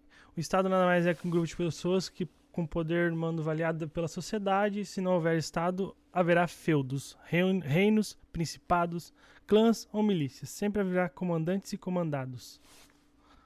Ah, uma pergunta rápida. Ah, o que, que você pensa da monarquia? Olha, é, eu- entendo que é um Estado como qualquer outro. No final das contas, Uhum. da mesma forma, é ilegítimo porque é coercitivo. Tá. Agora, existem pessoas no meio libertário que consideram ele mais legítimo do que o Estado democrático de direito. Por quê? Hum. Porque você teria a, a ideia de que o país é a propriedade privada do rei. Ah, e as entendi. pessoas que estão ali estão, na verdade, de favor, digamos assim, né? Entendi. Então, essa seria uma visão dessas pessoas. Eu discordo, eu acho que. Porque a própria definição de propriedade privada na ética libertária é, é aquela terra ou aquele, aquele pedaço de terra que você usa, delimita e defende. O monarca ele não, é, não é dono da terra porque ele não usa aquela terra. Ele pode, talvez, em tese, pode até delimitar, porque ele- o governo pode ter lá delimitação da sua terra, mas ele não defende, não delimita aquela terra. Quem, eh, desculpa, ele não usa a terra. Sim, ele não tem Então- uso prático pra ela. Exatamente. Então, Entendi. no final das contas, não é dele. Certo. Interessante isso, interessante. que mais? Rafael de Souza perguntou: Peter, onde está o Daniel Fraga? Ai, se eu soubesse, eu ia caçar ele pra fazer uma entrevista com Sabe o que eu fico pensando? Eu fico imaginando assim, ó, próximo podcast com Daniel Fraga. Ó, Já pensou? beleza que- rapaz, Daniel, se você estiver ouvindo, eu estou aqui. Ai, ai. E aí? A filha do PP. Que não é o PP, né? Não. Definitivamente. Papai te ama, Peter. Qual seria o ponto de virada da queda do Estado e como seria a validação de propriedade nessa virada? Quero um capistão agora. Legal. É, olha só, é difícil saber como é que vai acontecer essa coisa, né? Assim, o que eu imagino é que vai cada vez mais o Estado enfraquecendo, né? O É Estado- inevitável na sua visão? Olha, na minha visão é. Eu acho que não tem jeito. Você acha que nos próximos, sei lá, 200 anos vai acabar o Estado? Eu acho que nos próximos 30 anos vai acabar o Estado. É? Não, ó, A peraí. minha visão é que vai acabar muito rápido. É mesmo? Eu imagino que sim. Porque eu, eu acredito- é- é- a teoria por trás disso é a, é a tal da teoria da- da- da- do custo de transação, Hum. que foi o que me fez escrever o meu primeiro vídeo. Lembra que eu falei, caramba, eu tenho Uhum. essa ideia, eu vou fazer esse vídeo por causa da teoria do, do custo de transação. Mas basicamente diz o seguinte, que a gente é, usa é, é, estruturas hierárquicas, e aí o rapaz até comentou, né? Não, sempre vai ter um, um rei, sempre vai ter um feudo, não sei o que lá. Sim. Mas por que, que é isso? Porque a gente tem um incentivo econômico para isso. Existe uma explicação econômica para ter esse tipo de coisa, essas estruturas hierárquicas na sociedade. Só que com a informação barata, quanto mais barata a informação, menos você tem incentivo econômico para esse tipo de estrutura. Então a tendência é você ter muito mais estruturas colaborativas, estruturas distribuídas, do que estruturas hierárquicas. Uhum. Então, ou seja, é, o que vai acontecer, o Estado vai ficar. Que é o fenômeno do crowdfunding, digamos assim. Por exemplo, verdade- precisamos de uma estrada na minha, na minha chácara. Aí eu faço um crowdfunding e bal, fizemos a É estrada. distribuição geral, exatamente. Isso é uma parte da coisa, né? Mas não só isso, a questão da, da informação, como a gente transmite, coisa e tal. Tudo fica mais fácil de se fazer sem você ter uma estrutura hierárquica, alguém mandando, determinando como as coisas funcionam, né? É muito louco pensar nisso, que se você pensa de forma prática, é, o Estado só tá atrapalhando. né? é o Muitas meu vezes. ponto exato. Desculpa o termo mais uma vez, mas tudo bem, 21 e 45 tem muita gente acordada aí, mas o, o Estado é a definição de empata foda. Exato. Sendo direta, é bem isso. Tá todo mundo querendo trabalhar e fazer a coisa acontecer. O cara fica, não, segura as pontas. Ó, me dá esse documento aqui primeiro. Passa, passa a Não, grana. tem, tem um caso de uma, de uma escada que a comunidade lá na Europa, os caras queriam construir a escada, o governo ficou prometendo, não fazia a escada, os caras falaram, fizeram a escada. Aí o governo foi lá e falou, não, não pode. E destruiu a a escada. Não. Porque não estava de acordo com as regras, não sei o que lá, não sei o que lá. Meu amigo, é, fizeram no Rio também, numa, numa cidadezinha lá do Rio, fizeram uma pontezinha que o Estado prometia 200 mil anos. Os moradores cotizaram, con- contrataram um pedreiro, o pedreiro fez ali, fez ali, fez a ponte. Pronto. Pronto. Resolvido o problema. Que loucura isso, cara. Esse assunto é, ele é muito complicado. e aí, Thiago, manda. O Heitor, como ter uma prática libertária no Brasil, onde a nossa Constituição origina da Declaração dos Direitos do Homem e do Cidadão da Revolução Francesa? É, olha só, é, a, a Constituição brasileira foi inspirada na Revolução Francesa, que realmente é, é uma coisa já bem levada para o socialismo, né? É, não é uma coisa fácil, não tenha dúvida. O Estado brasileiro, em termos de legislação, ele não abre caminho para muita coisa. Mas é, a vantagem nossa é justamente essa, como eu falei aqui no nosso bate-papo. Né? O Estado brasileiro é um Estado relativamente fraco. Isso é uma vantagem para nós libertários. Você vive à margem dele. Exatamente. Entendi. Desobediência civil. O Lincoln Beninca pagou nossa pizza aqui. Peter, você acredita que a obra Revolta de Atlas tem embasamento na realidade atual? E seria possível criar um movimento da direção da obra? Ah, eu acho muito bacana. A Revolta de Atlas, ela, ela não é uma obra libertária, ana- anarcocapitalista, né? ela é mais objetivista. Ela tem uma visão particular ali, a Ayn Rand, ela tem uma visão própria dela, mas é uma obra, sem dúvida alguma, muito, muito interessante. E acho que todo mundo que lê a Revolta de Atlas fica tocado pela obra, realmente é uma coisa muito bacana. Reflete o momento atual de forma muito precisa. Eu acho que cada vez mais. Legal, legal. O Luciano, porte de arma, entre parênteses, sem registro. Carro sem documento. Comprar ou alugar casa sem documento e manter assim. São exemplos de desobediência civil? Quais exemplos práticos você poderia citar? Grande abraço. É, Cabeça, são, mano. são exemplos, mas exemplos arriscados. tá? Os mais, os mais visíveis não dá, cara. São exemplos arriscados, né? Não Assim, dá pra começar com caixa grossa, cara. Mano, Começa chutando a barraca assim, né, cara? Começa, sei lá, mudando o fogareiro, Isso é entendeu? tipo botar fogo na prefeitura, cuspindo pé da polícia e tipo, é tudo errado, cara. Eu vejo que tem muita gente. O Brasil ele é repleto de, é, de indivíduos que de fato desobedecem por completo. Ah. Eu até ouso dizer que o Estado sequer é soberano, Porque o, exer- o exército não consegue subir em alguns morros do Rio de Janeiro, É por exemplo. Logo, se o, o Estado não tem presença em todo o seu território, porque ele não consegue, por meio da coerção armada, adquirir tal soberania, ele não pode ser considerado como um Estado soberano. Faz sentido. Olha que loucura. Se o país todo vira uma grande favela, Não, o porque, Estado perde a força. porque pô. a regra é a seguinte, cara: se o Estado não pode entrar em um bairro, ele já não é mais soberano. Porque ele não tem controle total sobre o seu território. E aqui hoje, e mediante especificamente a Rio de Janeiro, Estados, o Estado perdeu sua soberania. Meio louco, né? A ponto de colocar um exército lá dentro Não, e não consegue subir, mano. e ainda dá problema. Não tem jeito, cara. Eu não sou do Rio de Janeiro, mas a parada lá deve ser muito louca. Não, nesses lugares realmente é complicado lá, viu? É, né? Pode chegar um ponto desse, né, cara? Como é que pode, né? São, são sociedades uma- é, destacadas da sociedade brasileira, né? É. É, isso é uma coisa importante também de, de deixar claro que não é, não é anarquismo. Lá tem um outro Estado lá dentro. Não Uhum. é anarcocapitalismo, não. Lá tem um outro Estado dentro da favela. E, inclusive, um Estado inclusive, muito parecido com o Estado real.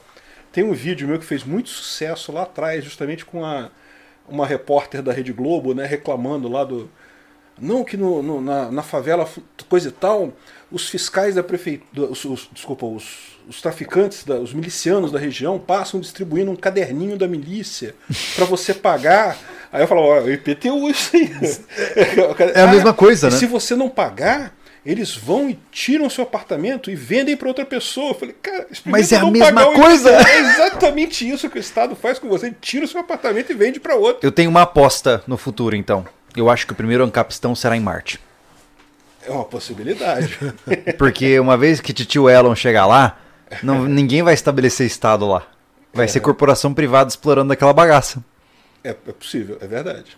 Hum, Júlio profetizou. e aí, manda? Bodó Man, o herói amazonense, ele perguntou: Peter, você, você acredita em que outras formas de inteligência de fato controlam a humanidade e não os estados ou outras organizações humanas? Formas de inteligência, diz que os Reptilianos. reptilianos. É. Ah, não, certamente. O Anderson são é até- reptiliano, mas ele não conseguiu subir lá na hierarquia ainda. É. Ele tem até as guerras aqui atrás, só não olha muito, tá? Você pode Não, ver. mas, mas fica tranquilo que Nibiru tá vindo aí e vai resolver esse problema. Como que é? É Anunnakis? Eu sempre esqueço o nome. Anunnakis. Anunnaki, Anunnakis, é é. isso. É meu pai Ou alguma Anunnaki. coisa é. assim. Tem duas perguntas parecidas aqui. É, Mensalão 2.0 pode aprovar a segunda emenda? Aqui no Brasil, caramba, é uma, uma decisão difícil essa, hein? Se, olha, se depender de mim, eu manda a brasa. Faz um mensalão 2.0, aprova a segunda emenda do Brasil, eu fico satisfeito. Eu não tenho expectativa nenhuma de governo funcionar, governo ser uma Uhum. coisa boa. Não, não vai. Essa coisa foi feita para não funcionar. Você acha que Se talvez parar- uma, uma Desculpa te interromper. É, uma reforma constituinte ajuda? Eu tenho medo disso, cara. Porque pensa bem, bicho. Se fosse uma reforma constituinte agora, seriam esses deputados que estão lá que iriam escrever essa constituinte nova. Eu não, Verdade. tenho, eu não tenho fé nisso, não, cara. Você acha que a gente consegue eleger constituintes melhores do que esses aí? Não. É, eu, eu, eu sempre defendi assim. Eu não acredito no sistema eleitoral. Mas se você vai conversar comigo sobre o futuro de Brasil, não comece com fulano de tal ou ciclano de tal. Não me fale Uhum. de direita ou esquerda, me fale de reforma constituinte. Pra começar É, o mas papo. Mas eu concordo com você. Quem é que vai redigir ela? Né? Imagina. É uma coisa complicada. A gente tem, tem que ter um great reset, né? Vamos fazer um grande reset. Eu já vi essa ideia em algum lugar. melhor não, melhor não. Deixa quieto, cara. Diga aí, Thiago. O que você acha do movimento libertário brasileiro? Movimento Libertário Brasileiro. Olha só, eu, eu não- o movimento libertário brasileiro, existe um monte de pessoas que estão. que é, são libertárias, se declaram libertárias, querem melhorar, querem é, levar o país num sentido desse. Mas eu não entendo que exista um movimento organizado. Tá? Existem um monte de lideranças, um monte de pessoas trabalhando com isso. E é, eu converso com a maior parte delas, sou um fã de muita gente, gosto muito do movimento. Cresceu muito no Brasil. Eu brinco com o pessoal, a Dilma foi quem mais fez libertário no Brasil. Foi um fenômeno em termos de fabricação de libertário no Brasil. E melhor, Você pega o STF hoje em dia, ele tá ajudando pra caramba. Esse trabalho nosso de convencer as pessoas a virar libertária é Tá descredibilizando, né? Pô, eu não consigo É. competir com o STF. O STF for- forma mais libertário do que eu. Eu acho massa porque eles, eles trabalham tipo meio que no super trunfo, assim, né? Quem é que dá a carta maior o tempo todo? Pá, pá, o tempo todo é muito louco isso, cara. Parece que estão jogando truco. Seis, nove, vai indo. É muito louco, né, cara? Manda aí, ó, ô Thiago, pra gente não se matar aqui, mais umas duas, tá? Aqui o Rex Gamer. Pros- a pergu- Tem muito. Finaliza agora. Tá Cara, minha preocupação, meu voo amanhã cedo, cara.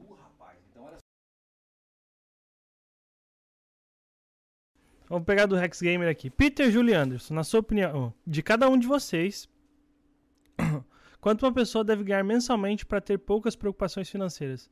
Vocês consideram alguém rico a partir de que renda mensal? Isso é muito relativo, pô. Ah, depende de onde você vive, depende, Depende- de é, qual a sua família. de vida, Se você é solteiro, se você é casado. Ó, depende É. de muitos dependes, cara. Nossa, não dá pra arriscar. Eu acho que só a própria pessoa pode responder essa pergunta. Só a pessoa sabe quanto é, que seria Até porque o padrão de vida dela, É, né? O que é riqueza pra você, pô? Né? Pois Riqueza é, Ah, tomar eu sorvete? Quero, quero ter uma casa no padrão X, um carro no padrão X, eu quero Ah. viver, tipo, alimento, passear. Cara, vai se fazer a soma, tu vai saber qual é o valor ideal de salário que É. você vai precisar. Né? Até porque uma coisa é morar no Nordeste, outra coisa é morar no Se Centro-Oeste. você tem casa Sul, própria, né? não liga de dar com carro popular e come arroz com feijão e, e- e- né, todo Pronto, dia. você é rico. E não sai de casa, não paga nenhum tipo de streaming, vê o canal aberto. Cara, tua vida vai viver numa boa com dois salários, mas Cara, agora- eu puxo da seguinte forma. né? o...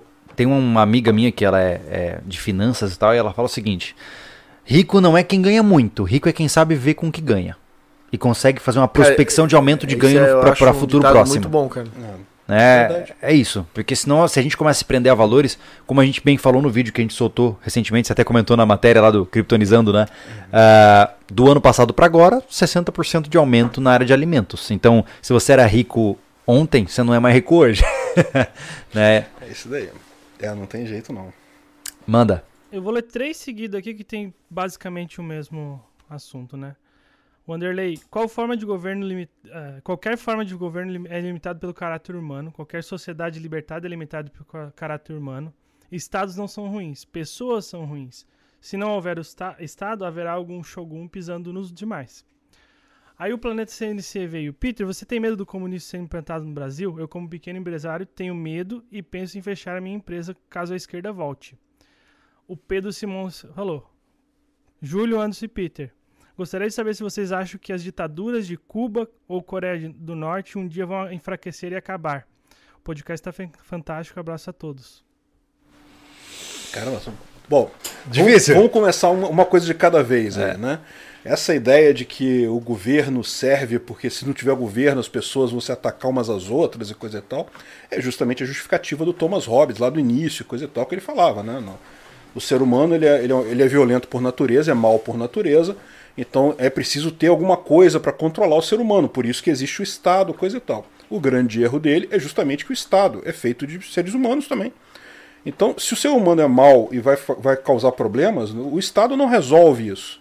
Se o ser humano não sabe viver de forma social, não vai ser o Estado que vai resolver Caraca, isso. Peter, entendi. Então a gente precisa realmente dos reptilianos. Ou isso, né? Ou, coisa- ou a grande inteligência artificial lá do Fórum Econômico Mundial. Aí, Hum. Peraí, a gente tá falando da Matrix, é isso? Mas essa preocupação que eu vejo que as pessoas têm com o comunismo hoje, ela se sustenta na prática? Olha, eu acho que é muito perigoso essa- essa ideologia do comunismo, principalmente porque ela é uma ideologia de favorecimento do Estado. Ou seja, é- é- é- o Estado, como eu falei para vocês, ele já quer crescer, ele, ele quer naturalmente crescer.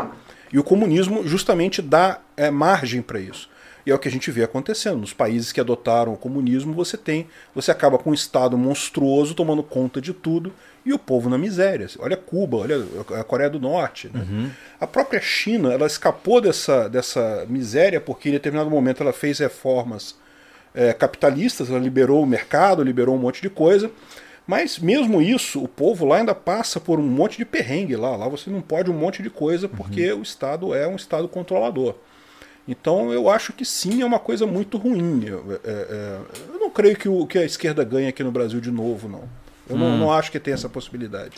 Cara, ele é muito otimista, cara. Gente, uh, caramba, é, a verdade é que. Ah, e perguntou se, se acabar a Coreia do Norte e isso, Cuba. Isso.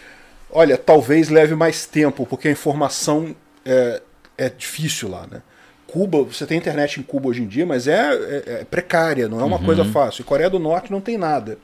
Vai, vai enfraquecer em, um- algum momento. Não vai ser rápido, não. Uhum, entendi. É, é importante, gente, lembrar o seguinte, tá? Ah, o, o- o Peter ele veio até aqui, ele pegou um avião até aqui, ele vai dormir num hotel e vai embora no dia seguinte. O cara veio só pra conversar com a gente e, né, e a gente fica muito feliz, muito legal. É uma honra enorme estar aqui com Não, vocês. pelo contrário, pô, Poxa, muito legal, né? contrário. Porque nós, eu, eu sempre digo que nós somos muito leigos nesses assuntos, né? E a gente tá começando, a gente tá começando a entender o que é esse mundo, né?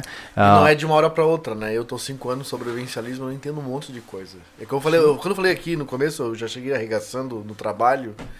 E assim, é, nesses, é nessas conversas que a gente que eu vou entendendo as coisas, né?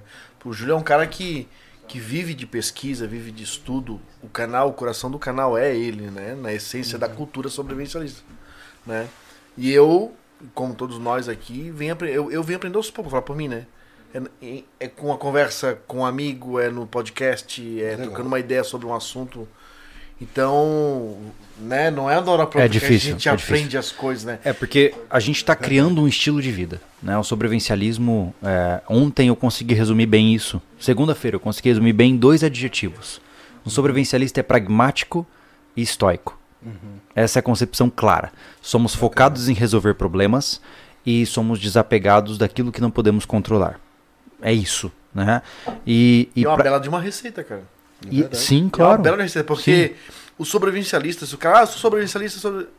cara, até onde vai ter sobrevivencialismo na tua cabeça? É. Ah, porque eu estoco alimento direitinho, com data bem condicionado. Tá, tu sabe. Essa é uma visão que a gente tem, tá? Tu sabe guardar alimento. Eu apontei pra cá que tem um arroz ali. Tu sabe fazer arroz? Tu sabe fazer o ovo? Tu sabe É. fazer carne? Né? Ah, porque assim a planta. Tu sabe plantar também? Vamos voltar pra trás. Não só pro, pro último, pro último ato, né?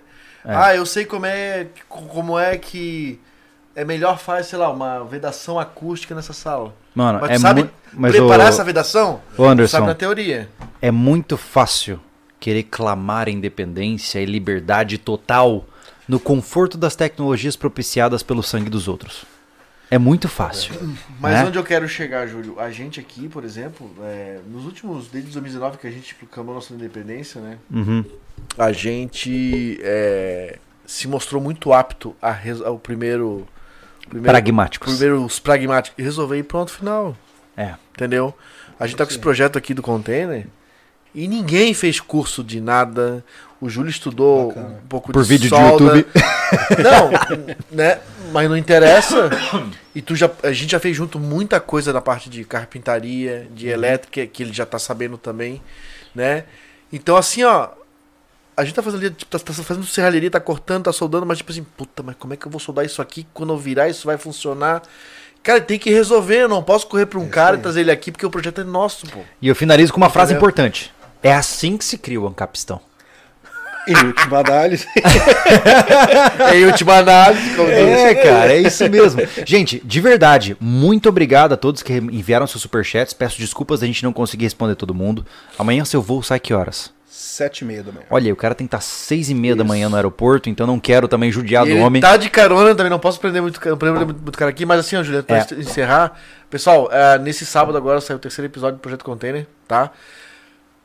Curtam, dê like, deixem os comentários, mas assim, ó, compartilhem, a gente precisa fazer desse projeto um sucesso, tá? É, porque esse projeto abriu uma porta para vários outros projetos que estão engavetados, então se ele for um sucesso, Os outros outros projetos acontecem. virão, É. tá? E o sobrevivencialismo não é porque ele tem que continuar existindo, a gente quer continuar levando essa cultura adiante É verdade. o que a gente acredita, trazendo pessoas que nem o Peter aqui também para trazer outras visões de mundo também para cá. Isso. E se uma coisa não funcionar, outras coisas vão ficando para trás também. E aí É. nada anda. E a gente precisa de vocês para a máquina funcionar. Beleza? E quem quer saber mais, quem gosta do, gostou do que ouviu aqui, por mais louco que pareça na cabeça dele, fala, "Cara, deixa eu entender melhor isso. Onde é que ele encontra o seu trabalho? Olha só, é, eu tenho o canal Visão Libertária, que é um canal com vários vídeos sobre esse assunto, sobre é, liberdade, vários aspectos do libertarianismo. E eu tenho um outro canal chamado Capsu Classic, que ele é mais focado na teoria libertária mesmo, tem os vídeos mais detalhados sobre libertarianismo e coisa e tal. Inclusive lá tem um vídeo sobre a literatura, sobre os vários livros nessa área, que se a pessoa, ah não, eu não gosto, não quero, eu não quero aprender no YouTube, quero aprender no, lendo coisa e tal, Uhum. vai nesse vídeo lá, tem lá os, os livros, os principais autores e coisa e tal. Então tá. Legal. Fácil, direto e objetivo. Legal. Peter, mais uma vez, obrigado por ter vindo. Foi um prazer tê-lo aqui. Tirar o cara do calor do Rio de Janeiro pra vir pro frio daqui do- de Santa Catarina. Deve estar agora o quê? Uns 6 graus lá fora, Ah, provavelmente. mais ou menos. É, então, muito obrigado por ter vindo. Obrigado, Peter. pela presença Prazer- de todos vocês. Prazer conhecê-lo pessoalmente, porque lá, no, lá em Brasília só um vulto de barba branca. Vum! Entendeu? Aí falou, olha Peter. Você É. nem viu, cara. Exatamente. Mas obrigado por ter vindo, cara. Obrigado Mas mesmo. legal demais, gente. Uma boa noite pra vocês. Palavras finais? Gente, eu que agradeço o convite de vocês, uma, honra estar aqui e obrigado a todo mundo que assistiu aí ao nosso, ao nosso bate-papo, realmente foi muito legal. Legal. Maravilha. Pessoal, obrigado pela audiência, hein? E no mais, beijo do pai. Boa noite. Tchau, tchau.